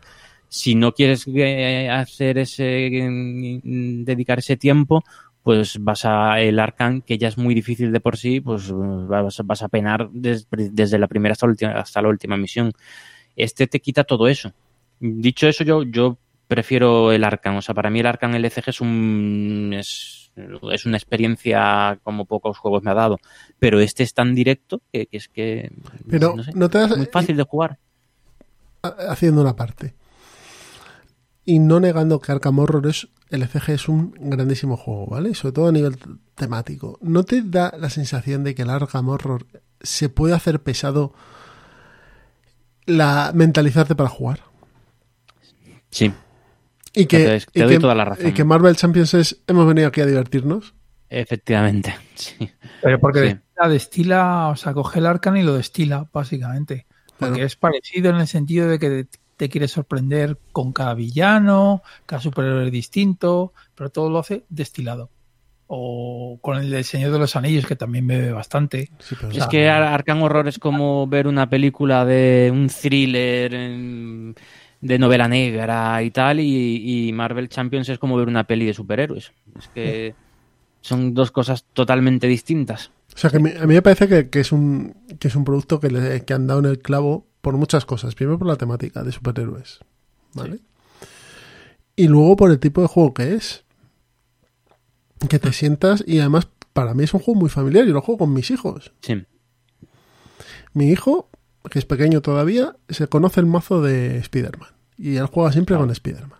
Es el más directo, el más... Y mi hija juega con la Capitana Marvel, que también lo conoce y demás. Juegan y- también fácil de manejar. Claro, yo juego con el resto.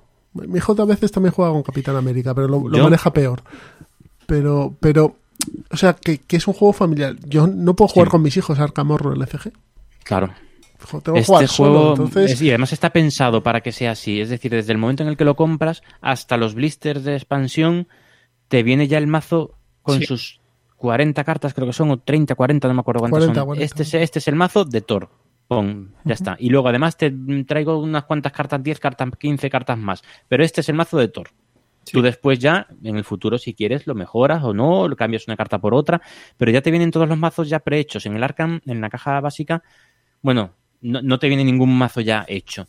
Te viene, te vienen instrucciones, lo, más que te viene es en el manual instrucciones para hacerte los mm, dos mazos de investigación. Bueno, al final creo que te metieron otra hoja que te viene para hacer un mazo de un mazo inicial de cada uno de los investigadores, que te lo tienes que hacer tú, o sea, que ya te tienes que poner con todos los 200, bueno, 200 con las Una 500 cosa- cartas ir seleccionando y tal. Arkham Horror LCG va a sacar ahora mazos de investigador. Eso es lo que te iba a comentar. Y Arca, a- a- o sea, viendo el éxito que ha tenido el Marvel y las críticas tan buenas que ha tenido por el hecho de que simplemente cualquiera, sin necesidad de tener que echar horas en el Arcan DB, mm, en la, en la base de datos, eh, puede jugar en un momento, pues viendo ese éxito y esa crítica tan buena, pues Arcan, eh, bueno, Fantasy Fly Games a- a- va a sacar a la venta, creo que en septiembre, eh, cinco mazos de investigador ya hechos, con tal, tal como vienen en el Marvel, eh, en el Marvel Champions. Y además creo que vienen igual, con un, un mazo ya completo y unas cuantas cartas más para dar un poco de variedad. Y son cinco mazos distintos, que, con cinco investigadores nuevos. Así que, pues mira, pues algo bien ha hecho el equipo de Marvel Champions cuando Arkham, dentro de la misma empresa, pues para, para ese producto también va, va a hacer eso. Y bienvenido sea, Así que bueno, pues Marvel Champions, sea, nos hemos explayado, pero un poquito. para que veáis que es un juego que nos ha gustado mucho. Un Matchet. Que sé que sea Jesús es fan de él. Entonces digo, pues tengo que ponerlo. Battle, of, Battle of Legends. Pero eh, tenemos puesto aquí, estoy viendo en los últimos de la lista, el rango de S en do- 19 es un poco, Bueno, poco amplio, ¿no? 2019. Unmatched, sí, Unmatched sí, pero bueno, sí, sí. Vale, Ya, ya luego. Son del 2019. ¿eh? A lo mejor he metido yo la pata, pero yo me suena que sí. A ver, yo Bueno, creo- ahora lo bueno, ahora lo viendo hablamos. uno a uno. A ver, un Matchet Battle of yo no he Legends. jugado. Battle of Legends. Es para que Jesús se luzca. A ver, a mí este me lo descubrió Pablo de Punto de Victoria y se lo agradezco. Mi cartera Sí, no, se lo pero descubrió, se lo descubrió hasta la editorial Hasta que la editorial. en castellano. que lo va a traer, que lo va a traer TGC Factory en español, sí. Sí. Eh, no sé, o sea, es un juego sin pretensiones, lo cual está bien. Es un juego de peleas. De pelearte, llevas a un, a un personaje con un sidekick, con un ayudante, y te vas a pelear con otro personaje, con otro héroe que lleva otro sidekick u otros sidekicks. Esto se hace con cartas en un terreno pequeño, con lo cual las hostias van a ser fijas porque no te vas a poder esconder y te lo pasas como un enano. Suma esto que el arte gráfico de las cartas es perfecto, o sea, es bonito, chulo, innovador, que cada personaje tiene un toque de de lo que representa de verdad, de bueno, de, de cómo está trasladado en las obras de ficción. Y esto yo solo tengo la caja base, ¿eh? Y bueno, pues, pues, tienes batallas legendarias entre Bruce Lee y, y Alicia en el País de las Maravillas, que puedes tenerlas. El Yeti también me suena. No, no, el Y- Bigfoot, el Bigfoot. Bueno, el Bigfoot y el Yeti es lo Hay mismo. Dinosaurio, ¿no? Hay dinosaurios. Ah, En la caja básica tenías a Alicia en el País de las Maravillas, a Rey Arturo, a Medusa y a Sinbad del Marino. Los cuatro. Luego salió una expansión que era que es eh, Robin Hood y el Bigfoot. Luego salió una caja individual que era Bruce Lee. Ahora va a salir el cazador de, de Parque Jurásico y los... mm, ¿Cómo se llaman los bichos estos? Velociraptores. Velociraptors. O Sí, sí, los Velociraptors. Pero es que este año va a salir la Esa. Horda, la Órdiga, que es otra caja base, base, que va a ser independiente de la otra, pero que se van a poder combinar, que es la caja victoriana, se llama Covenant Fog, que salen Drácula, El Hombre Invisible, Jekyll y Hyde y Sherlock Holmes. Oh, Pero el Drácula, yo he visto la imagen, es un poco feo. Me recuerda al de Netflix. Las, las... No, no, no, no, es estilo clásico, ¿eh? No, no, no. Yo he visto también y no. Yo he visto no, las, el, de, el de Netflix. las cartas, las mola. cartas son impresionantes. es O sea, las cartas, el, el arte Efectivamente, estoy de acuerdo contigo. Bueno, porque est- estamos aquí de charla sobre Drácula mientras Os voy, que os tú voy a mutear esto, espera. Vamos, que, que es un juego que está muy bien. Es muy curioso, es muy caro, es lo único que tiene. Es Mm. la reimplementación de un juego de Star Wars. Sí. Que, que salió. Eh, Jedi, no sé qué. Pero vamos, que si tienes la caja básica y lo juegas mm, poco, porque al final jugamos poco a los juegos, tienes de sobra. Hombre, a mí el de Covenant Fog me hace ojitos. He de reconocerlo. Pero bueno, eso ya son cosas mías. Buen juego, este un matchet. Y en español en breve por TGC Factory. Star Wars The Other Rim. Este creo que salió antes, Pedro. ¿Salió antes? Sí. Creo que salió. Creo. Pero bueno, lo podemos meter si quieres. Yo creo que salió antes. Si no, de 2019. sí, y el Barrats realmente también salió antes. Mm, O sea pues. que, bueno, que es un poquito amplio.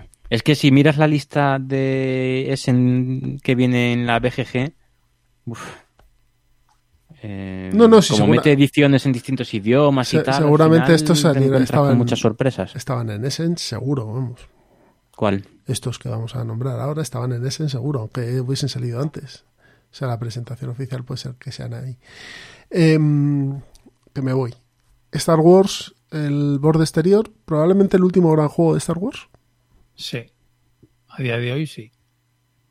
Sí. no. No, pero, pero que, que- que va a ser el último gran juego de mesa Sí, en un tiempo de Star Wars. mm, no, sí, por temas de licencias, ¿no? posiblemente. De hecho, es posible que eso es lo que esté detrás de que no haya salido todavía la expansión, que yo creo, yo sigo pensando que va a salir en 2021. Pues no tiene pinta, ¿eh? Yo no, estoy, yo no, yo no Tú miras seguro. la página web de Fantasy Flight en Estados Unidos del Upcoming Ya Y- sigue sin estar, sí, sí. Sí, y la- el la- diseñador la se fue. consulto regularmente. y no está. Y no está. O sea, que falta la mitad del juego. Pero es que ya está, ya está diseñada, no- ya está, Sí, sí. ya está, está lista para me- meter en una caja y, y sacarla. Lo que son las cartas, los, mm, los personajes, todo está. Pero bueno, No sé, eso, a mí es un juego que me gusta bastante. sí, a mí también. Es largo, quizá a lo mejor tiene esa pega, y es caro, que a lo mejor es la siguiente pega, que es muy caro para lo que es, de verdad. A mí me parece un muy buen juego, muy temático, súper temático. Eso sí. O sea, da- te da la, o sea, es la impresión de estar viviendo un episodio de Mandalorian, totalmente. Y... Sí, no sé, Es lo más parecido a un episodio de Mandalorian, sí. Sí, sí, sí. Es verdad que juegas una partida y una partida al mes, como es un juego de para espaciar, para espaciar, pero me parece un gran juego. ¿Tú lo has jugado, Pedro? Eh, yo este no lo he jugado. Pues te va a gustar. Os lo he puesto, pero no lo he jugado. Te va a gustar. Sé, sé que me va a gustar. Pero el problema es que es eso, me parece caro para lo que es. Sí, es muy y caro. que, y, que, y que no lo cierren porque sé que no Sí, eso da un sí, me da coraje. sí. Cuando lo Sí, sal- porque pavo, sin la compro. va. sin la expansión es verdad que con las partidas puede hacerse A repetitivo. ver, vamos a ver. Sin no sabemos si hay expansión o no. Sí O sea, que la hay. sí que la el juego está agapado. Entonces, suponemos, suponemos que Fantasy Flight, si piensa un poco, sacará la otra parte del juego y lo venderá igual por el mismo precio, porque será un juego parecido al, al original. Y bueno, pero. Es que el original, o sea, no se vendió tan mal, ¿eh? o sea, se, se acabó y tuvieron que reimprimirlo. Mm. A ver, tuvieron que, que sacar reimpresión, pues ya. Sí, pero no sé. entró justo en la fase esta que Fantasy Flight dijo que, mm, Ya. Que no sacaba Eh, más las expansiones, justo junto con la salida de Cory Conixa de, de la compañía. Ya, sí, sí. Junto con que mm, la última peli de Disney, mm, Star Wars, fue un poco el ascensor de Skywalker, fue lo que fue. Pues no es tan mala, ¿eh? A mí me gusta mucho más que la segunda. Bueno, sí, lo he dicho. Es que la segunda. ¿Cuál? Lo de la los, trilogía me quedo con esta. los últimos. Jedi. Total. los últimos Jedi. Eh, eh, ¿Decís que es mejor que los últimos Jedi? para mí sí. Probablemente los últimos Jedi es de las mejores pelis de toda la saga de Star Wars, junto con este Imperio Contraataca. Pero vamos, de aquí a París, volver e ir y volver. O sea, eh, La mejor de todas las sagas es Rogue One, eso lo sabe todo el mundo. Eh, Bien, siguiente juego. Un Dante en Normandy. creo que es muy buena, ¿eh? Pero bueno, venga. Un Dante en Normandy. Sí. Eh, pues bueno. Un buen juego, ¿no? A mí sí me gusta. En breve Yo sale por en breve sale por Duit. Esta es un juego muy chulo. Sí. Yo no lo he jugado y es la eh, una de las dos compras que tenía claras este año. eh, Una de ellas era esta, el Undaunted Normandy, en cuanto saliera por, por Do It Game. Pues a ti te va a cu- cuadrar en casa bastante bien ese, este Mm. ¿no? Sí, sí, yo creo que sí. Mm. Estoy deseando probarlo. Vamos que salga. Creo que ya queda bastante poco. Escape Plan. Escape Plan. Este es el que a mí no me encaja. Es creo que, que, el plan creo es que este anterior, salió a ¿no? principios del 19. No, es del 19, ¿eh? Es el ¿Sí? 19, ¿no? Bien, vale, bien. Pero- muy loco.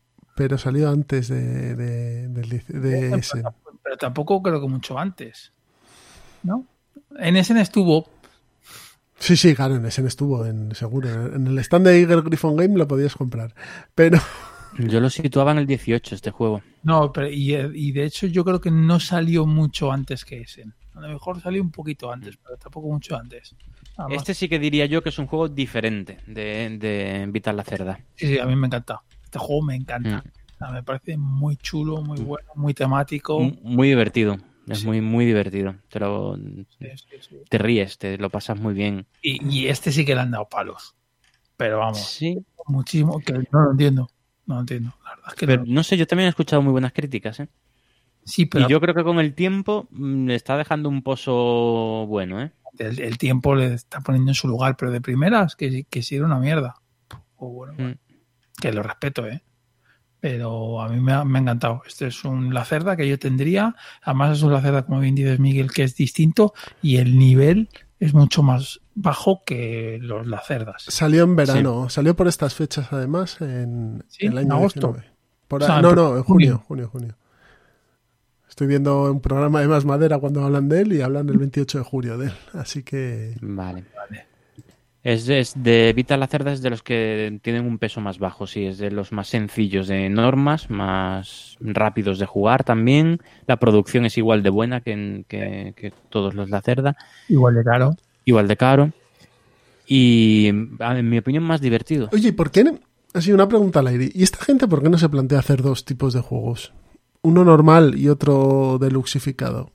Yo entiendo que, claro, si lo hacen todo desluxificado ganan más dinero, pero a lo mejor si hacen uno de 50 euros también venden a cholón. Pero porque son no melones. Yo con lo que tú dices, Jesús, lo veo bien. O sea, O yo sea, a mí- a, por ejemplo, el Escape Plan me interesaría comprármelo, ¿vale? Por, por, por la temática y demás. Pero claro, ciento y pico de euros los va a pagar quien yo te diga. Eso sí, yo te haría la caja por- para poder ser factible, sería todo exactamente igual.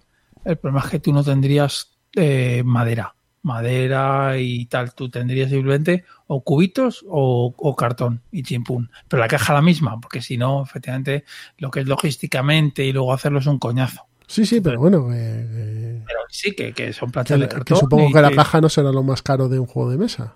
Mm, Bueno, estas cajas son, son grandecillas, pero bueno, sí. Eh, lo que te quiero decir es, eh, si estandarizar casi todo y, y- y a- puedes hacer el pack de luz, lo sacas fuera, que luego lo retractilas con el juego y chimpún. Y ya está, lo metes todo en bolsas y chimpún. Y ya está. Claro, y luego, bueno, pues a mí, a mí, se- sin retractilar. a mí me interesa, pero no me interesa pagar los 120 pavos, pero sí me interesa pagar 50, pues bueno, pues lo tengo con, con troqueles de, de cartón, pues vale, perfecto. No tengo cubos de madera ni estanterías dentro del juego, sino Sí, sí, no, o sea, a mí, a mí me parece, me parece que se- sería una estrategia ganadora. O sea, yo estoy seguro que, que mucha más gente entraría. sí, Pues sí, sí, seguramente mucho sí, seguramente sí, pero bueno. Pero como ellos sacan a 100 pavos y, y lo claro, y entra, y mucha gente, pero a ver, a lo mejor si entran mil eh, backers, eh, de la otra manera pueden entrar dos mil. Que sí, que sí, que sí, que no. Que, yo, yo considero que, que hacer eh, una versión normal y luego te, te compras los add-ons de deluxificado y ya está. O no, Que luego- o- Que o- lo vendes separados. Si tú te metes en, o sea, en vaqueas otros proyectos, te venden deluxificaciones de juegos anteriores, del, yo qué sé, de Lisboa o del, de todos, de todos. De esos todos no estaban luxificados ya de inicio. Sí, no, porque son componentes especiales de Kickstarter que te lo tienes que comprar solo en el Kickstarter. Te lo digo porque en Lisboa me faltaba una mierda que tuve que comprar. Ahí el completismo, como es. Y el último que vamos a hablar, New Frontiers. Sí. Pues nada, a mí me. Sí. Este es el que probamos nosotros, ¿no? Los tres. Es el Puerto Rico. Ah, el Puerto verdad, Rico espacial. ya recuerdo, no, no me acordaba, sí, sí. Tienes razón. Ah, pues está muy chulo. Claro, claro. Muy, un- muy bien no está si gané yo, o sea que algo, algo está mal en el juego. es, es muy buen juego. El problema es que, eh, que tiene son dos. Que es que aquí el, el precio que tiene es una pasada. Pa- Me parece muy caro.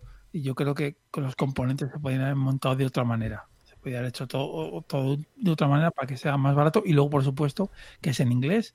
Y dudo mucho que salga en castellano este juego. Muchísimo.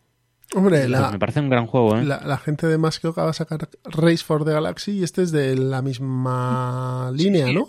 del mismo diseñador y de todos, pero pero pero no.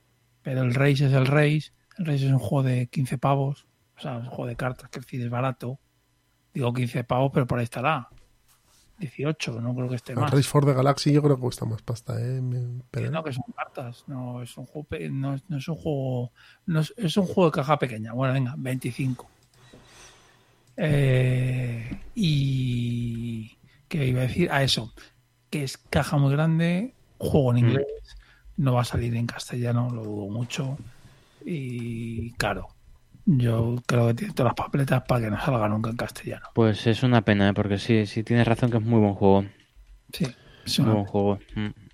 Ah, Eh, es- tiene un aire ahí a Puerto Rico, efectivamente, pero actualizado, con mm, un tema atractivo. mm, el diseño está muy bien. Está sí. muy- o sea, mola, mola. Pero, pero que no, que no. Es como, es como el Rolls Royce de Galaxy. Otro juegazo que sí ha salido. Sacaron la, el base, pero las expansiones dudo que salgan. También no lo digo. Mm. Y es una pena. Por lo menos la primera. Bueno, pues, Pues sí. esto, esto ha sido nuestro repaso a Essen, con juegos que han salido en Essen y otros no, pero todos son del año 2019, así que daos por satisfechos. Queda claro que hay juegos que han pasado sin pena ni gloria o que no tuvieron tanta repercusión y que es una pena, tipo, pues eso, Rivers of Midgard, o sea, los sacadores de Midgard, que se quedaron ahí eh, un poquito, pues eso, en el mal este del, del juego de la semana, y- pero que sí que hubo grandes juegos eh, tipo Marvel Champion, por ejemplo, que Sí. no entra dentro del, del prototipo de Essen, pero que es un gran juego. Nos O quedan por... Barrach. O Barrach. Sí, pero bueno, de Barrach sí que se está hablando. O, o grandes juegos como Sí. Barrach. Pero bueno, que Sí, nos faltan Sí, tienes razón. nos faltan dos juegos que hablan, se hablan mucho de ellos que salieron en este Essen, que es Crystal Palace, que no hemos probado, y Maracaibo, que lo probaremos en breve, ¿vale? Así Bueno, que pero Crystal Palace, bueno, sí, sí, sí se habla. sí, sí. hablan bastante de Sí, él. sí, y también sí. una ronda por ahí de Magnificent, que va a salir por Arrakis y tal. Así que bueno, a lo mejor hay que repetir esto a- antes de que termine el año. ¿Nos vamos a la mesa de pruebas? Venga. Venga, hasta ahora.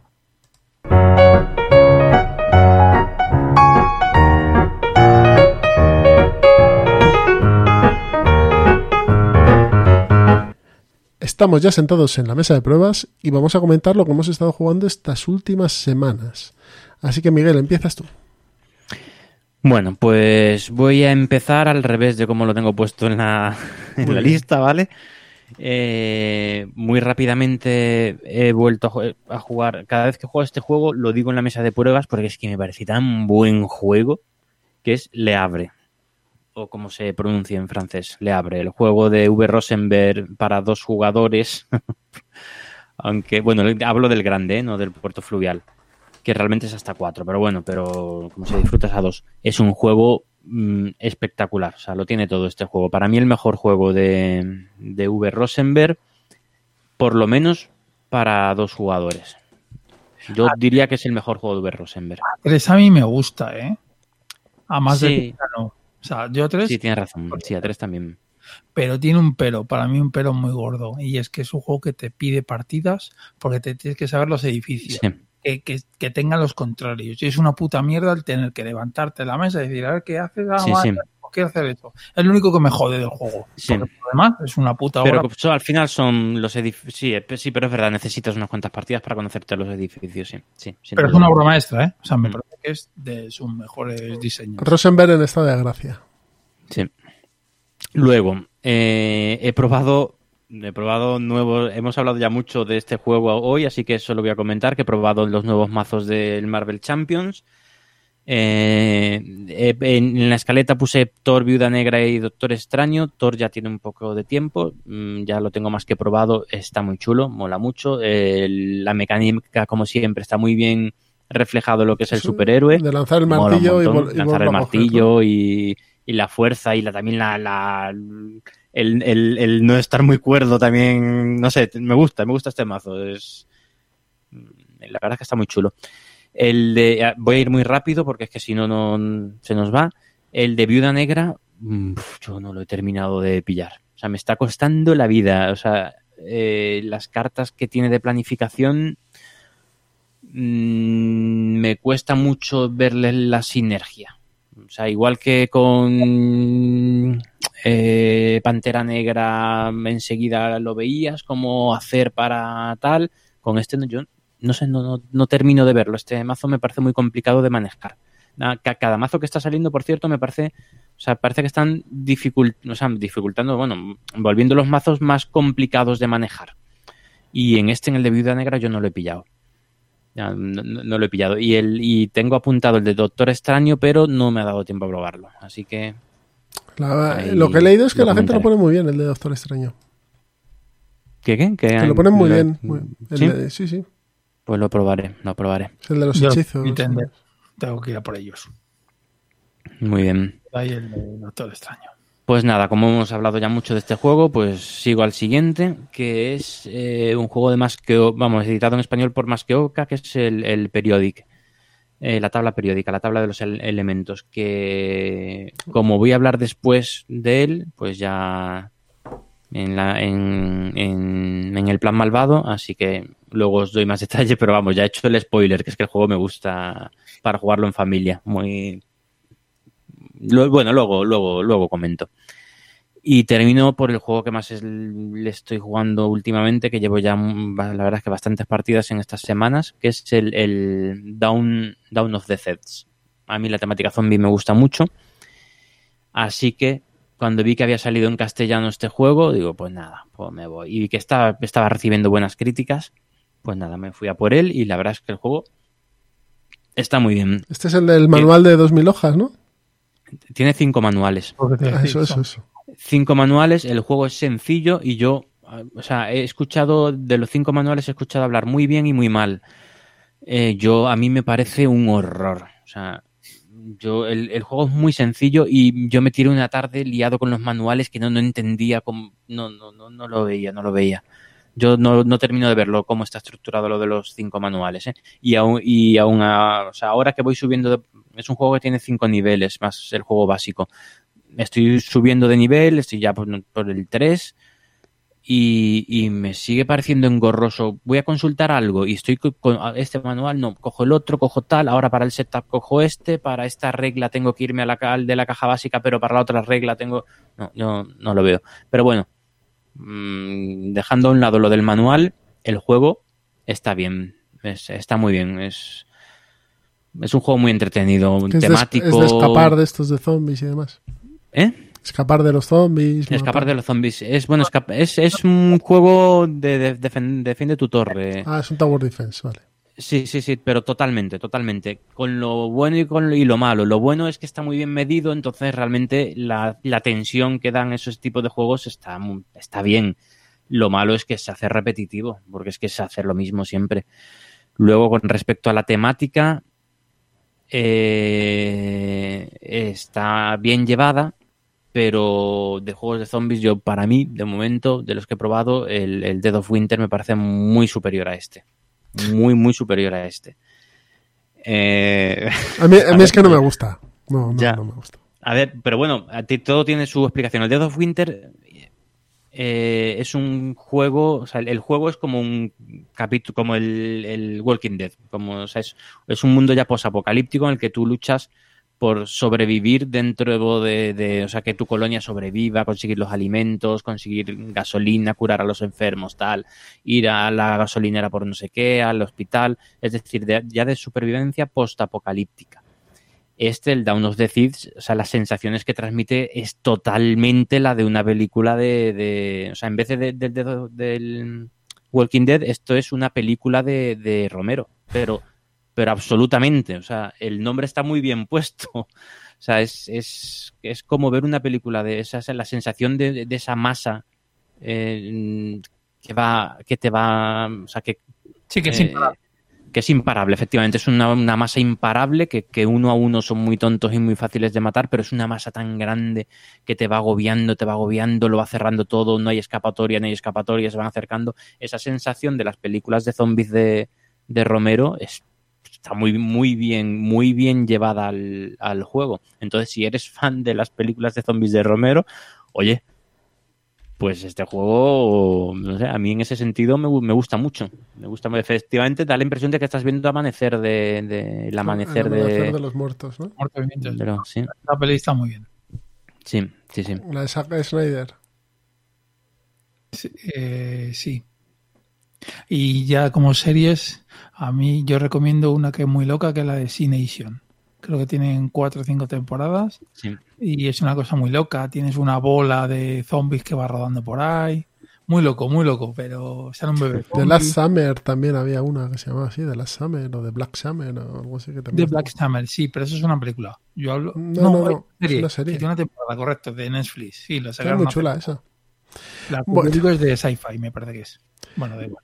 Down, este juego, desde luego, si eres fan de, de las películas de Romero, eh, te va a gustar. Con este juego, eh, Fran, por ejemplo, que estuvo con nosotros en el episodio de Wargames, me mandó una foto de la versión de Victory Point Games de este juego.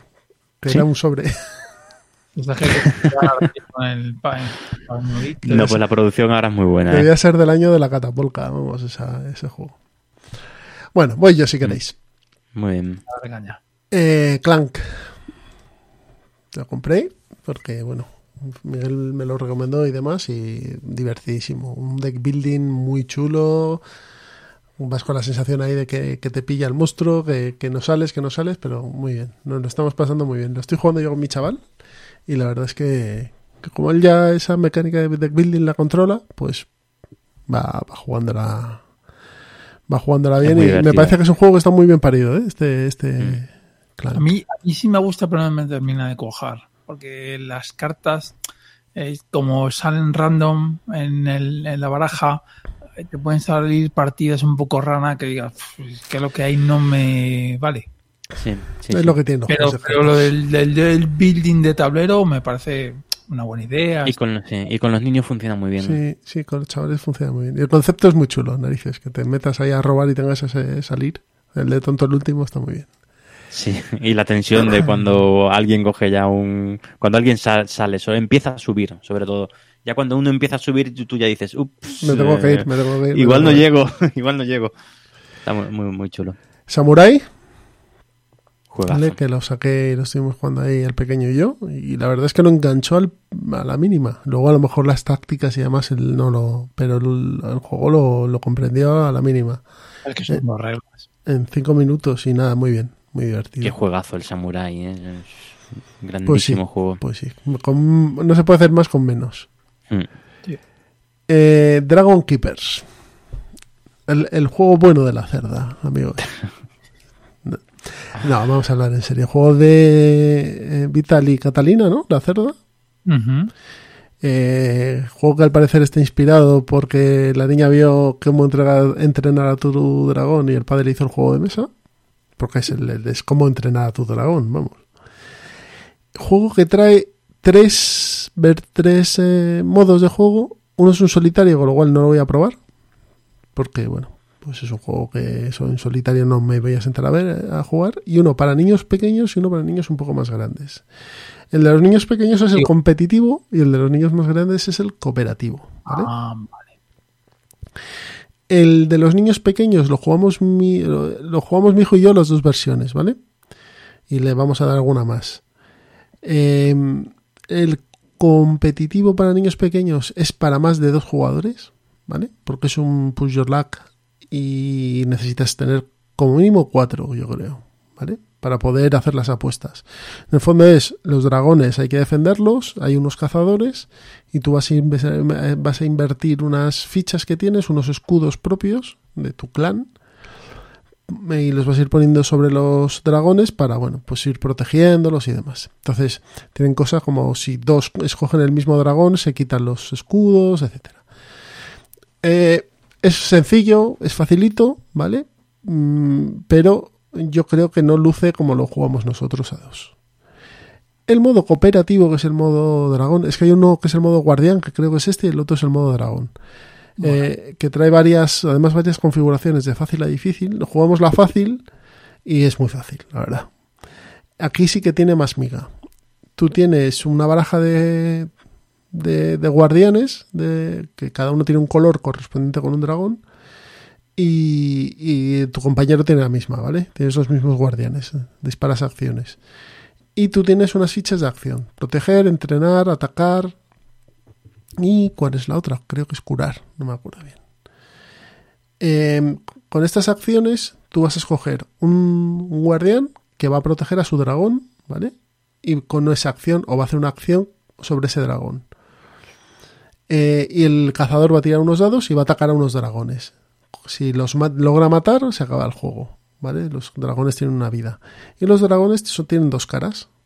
Eh, una cara tranquila y una cara enfadada. Entonces, cuando tú entrenas al dragón, se da la vuelta y ya puede atacar. Entonces puedes usar la acción de atacar sobre él. Está muy bien, ¿eh? Ese modo cooperativo. Si queréis otro día lo explico más a fondo en el plan malvado y demás. Y esa funcionó mucho mejor, porque es una selección de acciones, claro, tú vas agotando, vas agotando tus, tus guardianes y tienes que parar para poder recuperar acciones y tal. La verdad es que me parece que está muy, muy, muy chulo el, modo dragón. El modo guardián, pues eso es para más gente y no hemos podido probar bien. Pero bueno, me, me ha sorprendido bastante este eh, Dragon Keepers. Decir que este será uno de los juegos que salga sorteado para nuestros suscriptores, ¿vale? Así que estad atentos. Y estáis a tiempo todavía Estáis suscribiros. Sí, sí. ¿Y qué más? Ah, eh, que no lo he puesto aquí, pero lo hemos jugado un par de veces, el Harry Potter's Hogwarts Battle. El juego en sí, pues es un deck building sencillito. Pero bueno, como tiene todo el Harry Potter y a mis hijos les encanta, pues, pues le- ellos le meten el tema directamente. Pero bueno, el juego está bien. No es el mejor deck building del mundo. Pero si te gusta Harry Potter y a tus hijos les mola, pues yo creo que deberías tenerlo. No sé si lo habéis probado vosotros. Al final, yo no lo he jugado y al final va a terminar entrando, lo estoy viendo. Es que si les gusta. Super fans de, de Harry Potter Claro, aquí en mi casa. eh, Además tienen tiene cositas de las pelis. eh, es todo. Es, es el juego de la peli, no es el libro, ¿vale? ¿Quién lo había traído en castellano aquí? Asmodee. Asmode. Ah, Asmode directamente. Es de Asmodee. Pedro, tú nos dices que todavía nada, ¿no? Yo tengo la bola del desierto. Esta, este confinamiento me está destrozando completamente. Ajena porque solitario no me suele gustar mucho. Y bueno, digital sí que juego con los de siempre. Vamos. No voy a comentar otra vez Vale. lo que ya he comentado alguna vez. Paso. Paso palabra. De, habrá tiempos mejores. Pues nada, nos vamos si queréis Efectivamente. al plan malvado. Hasta ahora.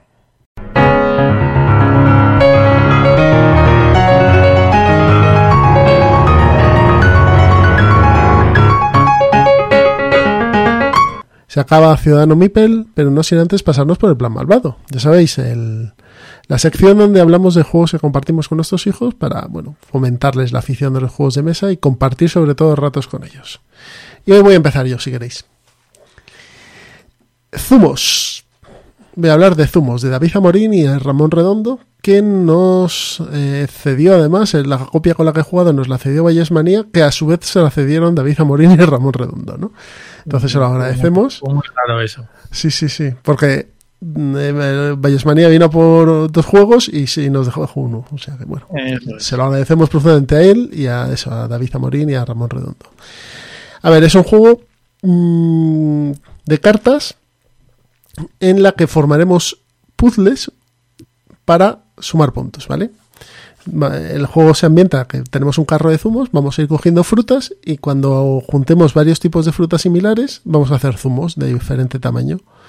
Eh, si son de tres cartas, de cuatro cartas o de cinco cartas o de más, bueno, pues vamos a ir eh, ganando más puntos y haciendo efectos. Porque claro, aquí es donde entra el cambio. Eh, tú vas a tener una carta central que vas a poder colocar de, en la disposición que quieras y vas a poder hacer un, mosaico de 4 por 4 cartas, ¿vale? En total 16. Em, dentro de ese mosaico vas a tener cartas con diferentes frutas y tú vas a tener que ortogonalmente colocarlas para que coincidan. Naranja, naranja, naranja. Pera, pera, pera. Eh, uva, uva, uva, ¿no? Pero las cartas además tienen unos ingredientes, pues una botella, un cartón de leche, unos hielos, una taza de café y esos ingredientes cuando tú, uno de tus zumos contiene un ingrediente, lanza un- una habilidad, ¿no? Y muchas de estas habilidades es darle la vuelta a los a las frutas de los otros de los otros contrincantes, con lo cual te cierran y ahí ya estás fastidiado. Además, cuando sumas más de tres puntos, o sea, más de un punto, perdón, es decir, cuando haces más de, haces un zumo de, más de tres cartas, también le cierras al, compañero un- un- una fruta, ¿no? Y, se la dejas, le cortas el, posible desarrollo. Y si sumas más puntos, en, eh, vez de, eh, aparte de, perdonad, eh, cerrar una, una, un- una fruta del compañero, levantas una tuya propia, ¿no? Bueno, pues el juego no es más que esto. Se juega normalmente a 8, 10, 12 puntos, eso ya como tú quieras. Y es un juego que es tremendamente rápido. Aquí lo hemos jugado, no sé cuántas partidas llevamos. ¿12? ¿13? Un montón. Eh, a 2, a 3, a 4 jugadores. Y la verdad es que tiene mucho puteo, porque claro, al final mm, vas a ir eh, cerrándole al otro. Y además, que se me olvidaba, perdonad, eh, las cartas se reparten de la siguiente manera. Tú coges dos cartas, te quedas con una y le pasas otra al contrario, a tu compañero de al lado. Entonces tienes que estar muy atento qué tiene y qué no tiene para a lo mejor no darle la fruta que le conviene y cerrar el zumo. Pero claro, a lo mejor a ti tienes dos frutas y te tienes que quedar con una de las dos y le favoreces a él también, pero es que no puedes hacer otra y a ti te va a llegar otra carta. Así que ese twist también está muy bien. Me parece que es un juego que es pequeñito, baratito, eh, muy portable, muy chulo, porque son todo frutas kawaii, de esas de ojos grandotes. Y está muy chulo este, este Zumos. Me parece que es un juego muy, bueno, que no tiene muchas pretensiones, pero que lo hace, lo que hace lo hace bien. Y sobre todo tiene Muy bien. una cosa muy buena para los niños, que son ca- cartas cuadradas. Lo cual se manejan muy bien. Para las manitas vienen muy bien. Eh, desde muy pequeñito, ¿no? El juego sí es chiquitito. Yo creo que es una caja más pequeña que la No, de- no, digo de- desde muy niños muy pequeñitos, ¿no? Sí, ¿Sí? Sí, a ver, es que al final es juntar frutas. Entonces, si quieres, eh, puedes hacerle variaciones y que no, no cierres las, las frutas de- del de al lado para, bueno, pues no hacerles putadas a los niños. Pero en el fondo tú vas a ir, lo que vas haciendo es colocar frutas una detrás de otra e intentar seguir un caminito de frutas. Y cuando lo tengas, pues sumas puntos y ya está. Puedes hacerlo, mira, quitas los efectos, quitas las putadas por sumar puntos y lo tienes una versión incluso para niños más pequeños.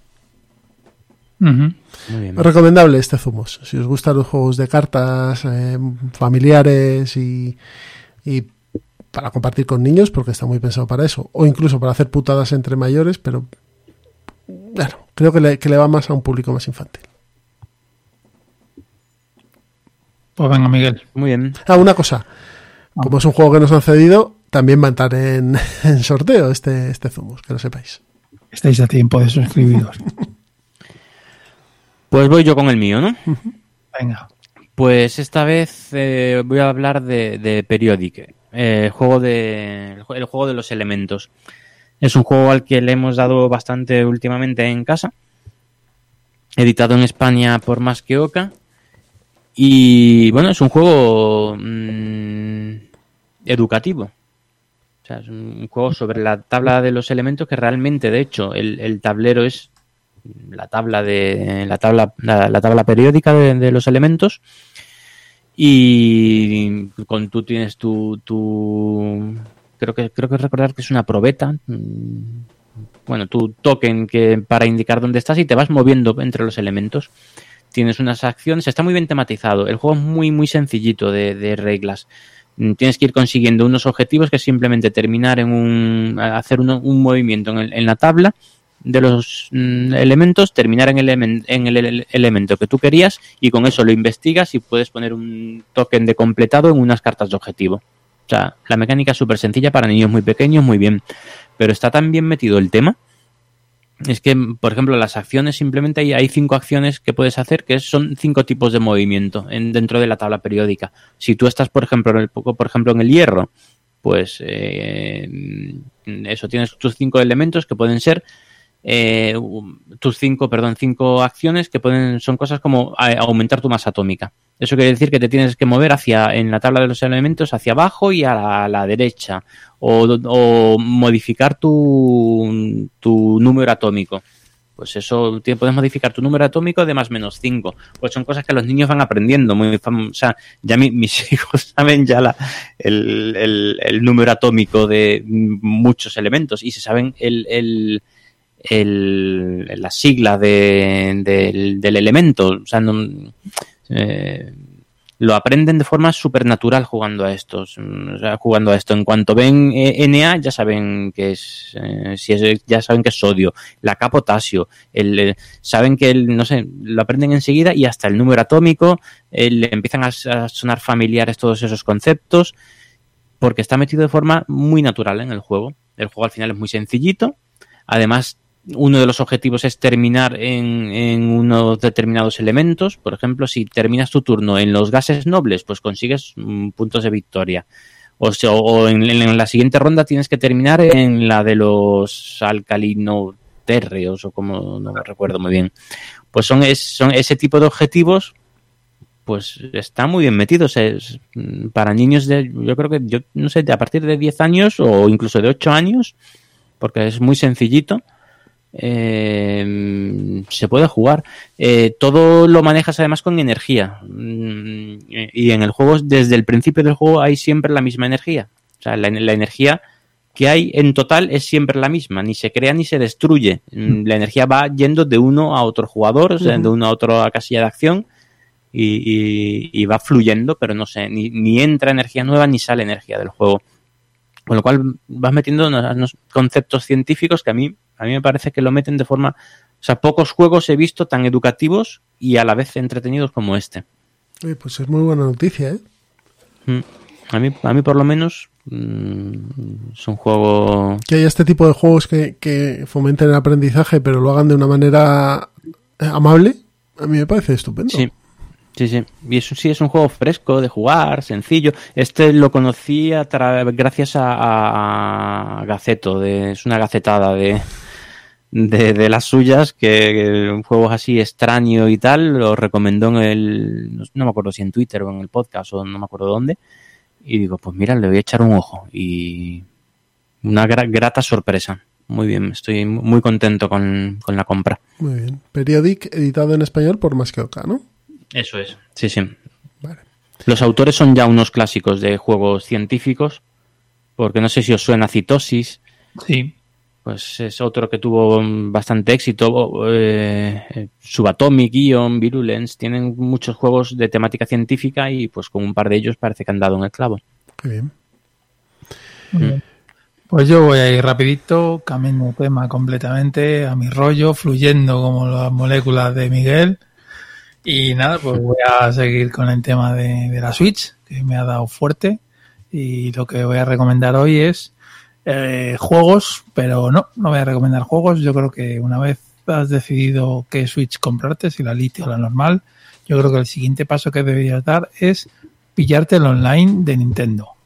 El online de Nintendo, que aunque el online es una mierda, como una catedral. vale. O sea, te tienes que pillar el online, pero el online es una mierda, como una catedral. Quiero decir, vale. si lo comparas con el de PlayStation o con el de Xbox, la plataforma como tal es mala o es mucho peor, ¿vale? Pero tiene un juego que te regalan que ya por eso ya es brutal, que es el Tetris, que otro día hablaré, que es el Fortnite metido en Tetris y es, tú dices, no, el, el, Tetris ya no hay nada que inventar. Pues sí, lo han inventado y lo han dejado de puta madre. Entonces, por eso digo que lo que lo siguiente compra que te tienes que hacer es el online. ¿Por qué? Porque el online, este online que hay aquí, es un poco como Netflix. Pero, Pedro, un momento. Esta sección es para jugar con los niños, ¿eh? No para jugar tú en, con, la, con la consola. Quiero decir, eh, voy, a, voy a decir por qué voy a pillar. Por qué se puede, o sea, por qué la siguiente compra tiene que ser online. Primero por precio y luego porque vas a jugar con niños. No termina todavía. ¿no? Sí es cierto que uno de los juegos que te dan es el Tetris 99, creo que se llama, que eso es para, bueno, para niños a partir de 12 13 años ya juegan perfectamente y siguen siendo niños.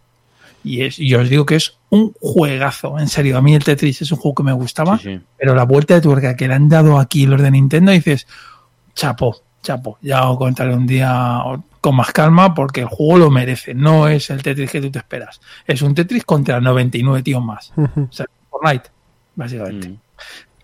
Bueno, mola, mola la idea. Mm. Eh, ¿Por qué el online? Porque te regalan juegos, básicamente. El Tetris y te regalan juegos de Super Nintendo y juegos de Nintendo. Juegos bastante buenos. De Super Nintendo tienes los Marios y de Nintendo también, que eso puedes jugar. Yo con mi sobrino de 6 años he estado jugando al Mario y el tío encantado. Le mola un montón. Y te lo regalan. O sea, con la suscripción de online tienes ya bastantes juegos. Sí, sí, viejunos, pero juegos que funcionan con niños, vamos, como, como un cañón. Entonces, ¿dónde está aquí el truco? El truco está en que el juego, el, la plataforma esta online puedes hacer como el Netflix. Esto de que compras familiar, que son cuatro cuentas y tal, pues es lo mismo, lo único que son 12 cuentas, me parece, o 9, 9, 9 o 10 cuentas. Y te sale, Eso está muy bien, ¿eh? claro, y te sale el año a 3 pavos. 3 euros, sí, sí, señores. 3 euros por cuenta. Por 12 meses. Pero por cuenta. Por, no, no, no, no, no, no. O sea, a ver. Las, 12, las 10 cuentas por 3 euros. No. Es cada uno pone 3 euros o 3 Eso es. O sea, 10, 3 euros por cuenta son 30 euros al mes. No, no, no, al año. Ah, al año. Al año. O sea, tú pagas 3 euros. Está muy bien, ¿eh? Piensa que el de la Play son 50 euros Sí, y, y ni siquiera te vale para todas las sesiones de tu máquina. Eso es. Entonces, si tienes cinco sesiones en tu máquina, te vale mm, eh, para la sesión principal. El resto te valen los juegos, pero no te valen el, el online, digamos, el, el juego online. El, Claro, Las- entonces, ¿dó- dó- ¿dónde está aquí la trampa? La trampa está en que hay un grupo en Telegram, aquí ya cuento.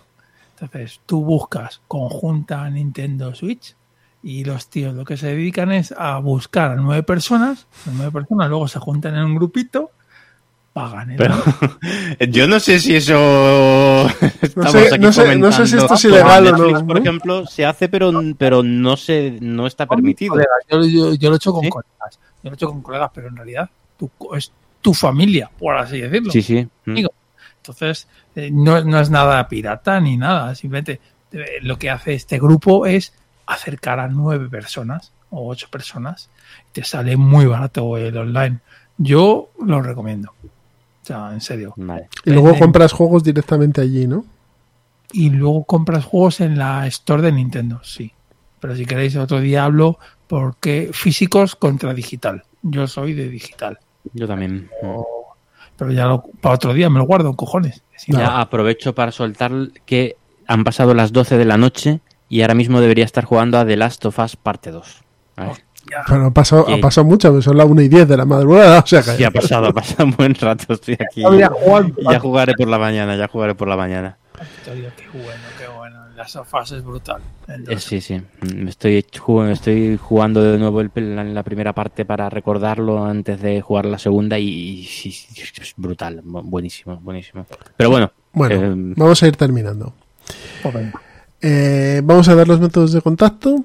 Empezamos con el blog que ha cambiado la dirección y ahora es www.ciudadanomipel.com. ¿De acuerdo? Más. Más, más fácil para todos. También estamos en Twitter con arroba ciudadanomipel.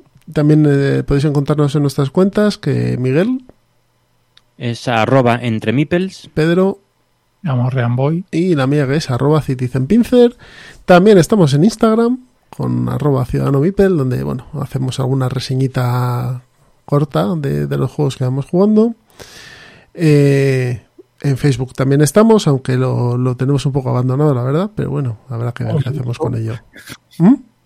O mucho, un poco, o mucho. mucho. También tenemos nuestro canal de Telegram. Ya somos 150 personas y bueno, dejamos siempre el enlace en la descripción del audio.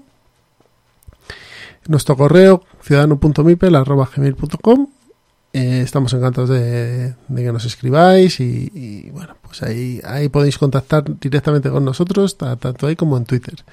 Y creo y que... yo recomiendo mucho el canal de Telegram, ¿eh? Sí. porque es súper activo. mm, Yo leo, pero. Sí, iba a decir mucho- Pero bueno, a ver si este, este sábado podréis leer ahí el, lo que nos parece el, ¿Y qué Maracaibo. más? el Maracaibo. De hecho, hasta podemos hacer un vídeo. Y no tenemos más métodos de contacto, así que ya sabéis, blog, eh, Instagram, Twitter, eh, correo y Facebook. Y Telegram. Bueno, pues muchas gracias a todos los que nos habéis escuchado. Eh, esperamos haberos hecho pasar un buen rato, un rato divertido y despedido, chavales. Pues nada, eh, de nuevo agradecer a todo el mundo que me ha mm, mandado mensajes de, ánimo, de apoyo y tal en estos meses. Estoy, pero, ah, pero vamos, súper agradecido, así que, pues nada, aquí, aquí una vez más y aquí seguiremos. Pues nada, adiós chavales y la próxima nos vemos. Pues nada, portaos bien, sed felices y en tres semanitas estamos otra vez por aquí. Así que, hasta luego.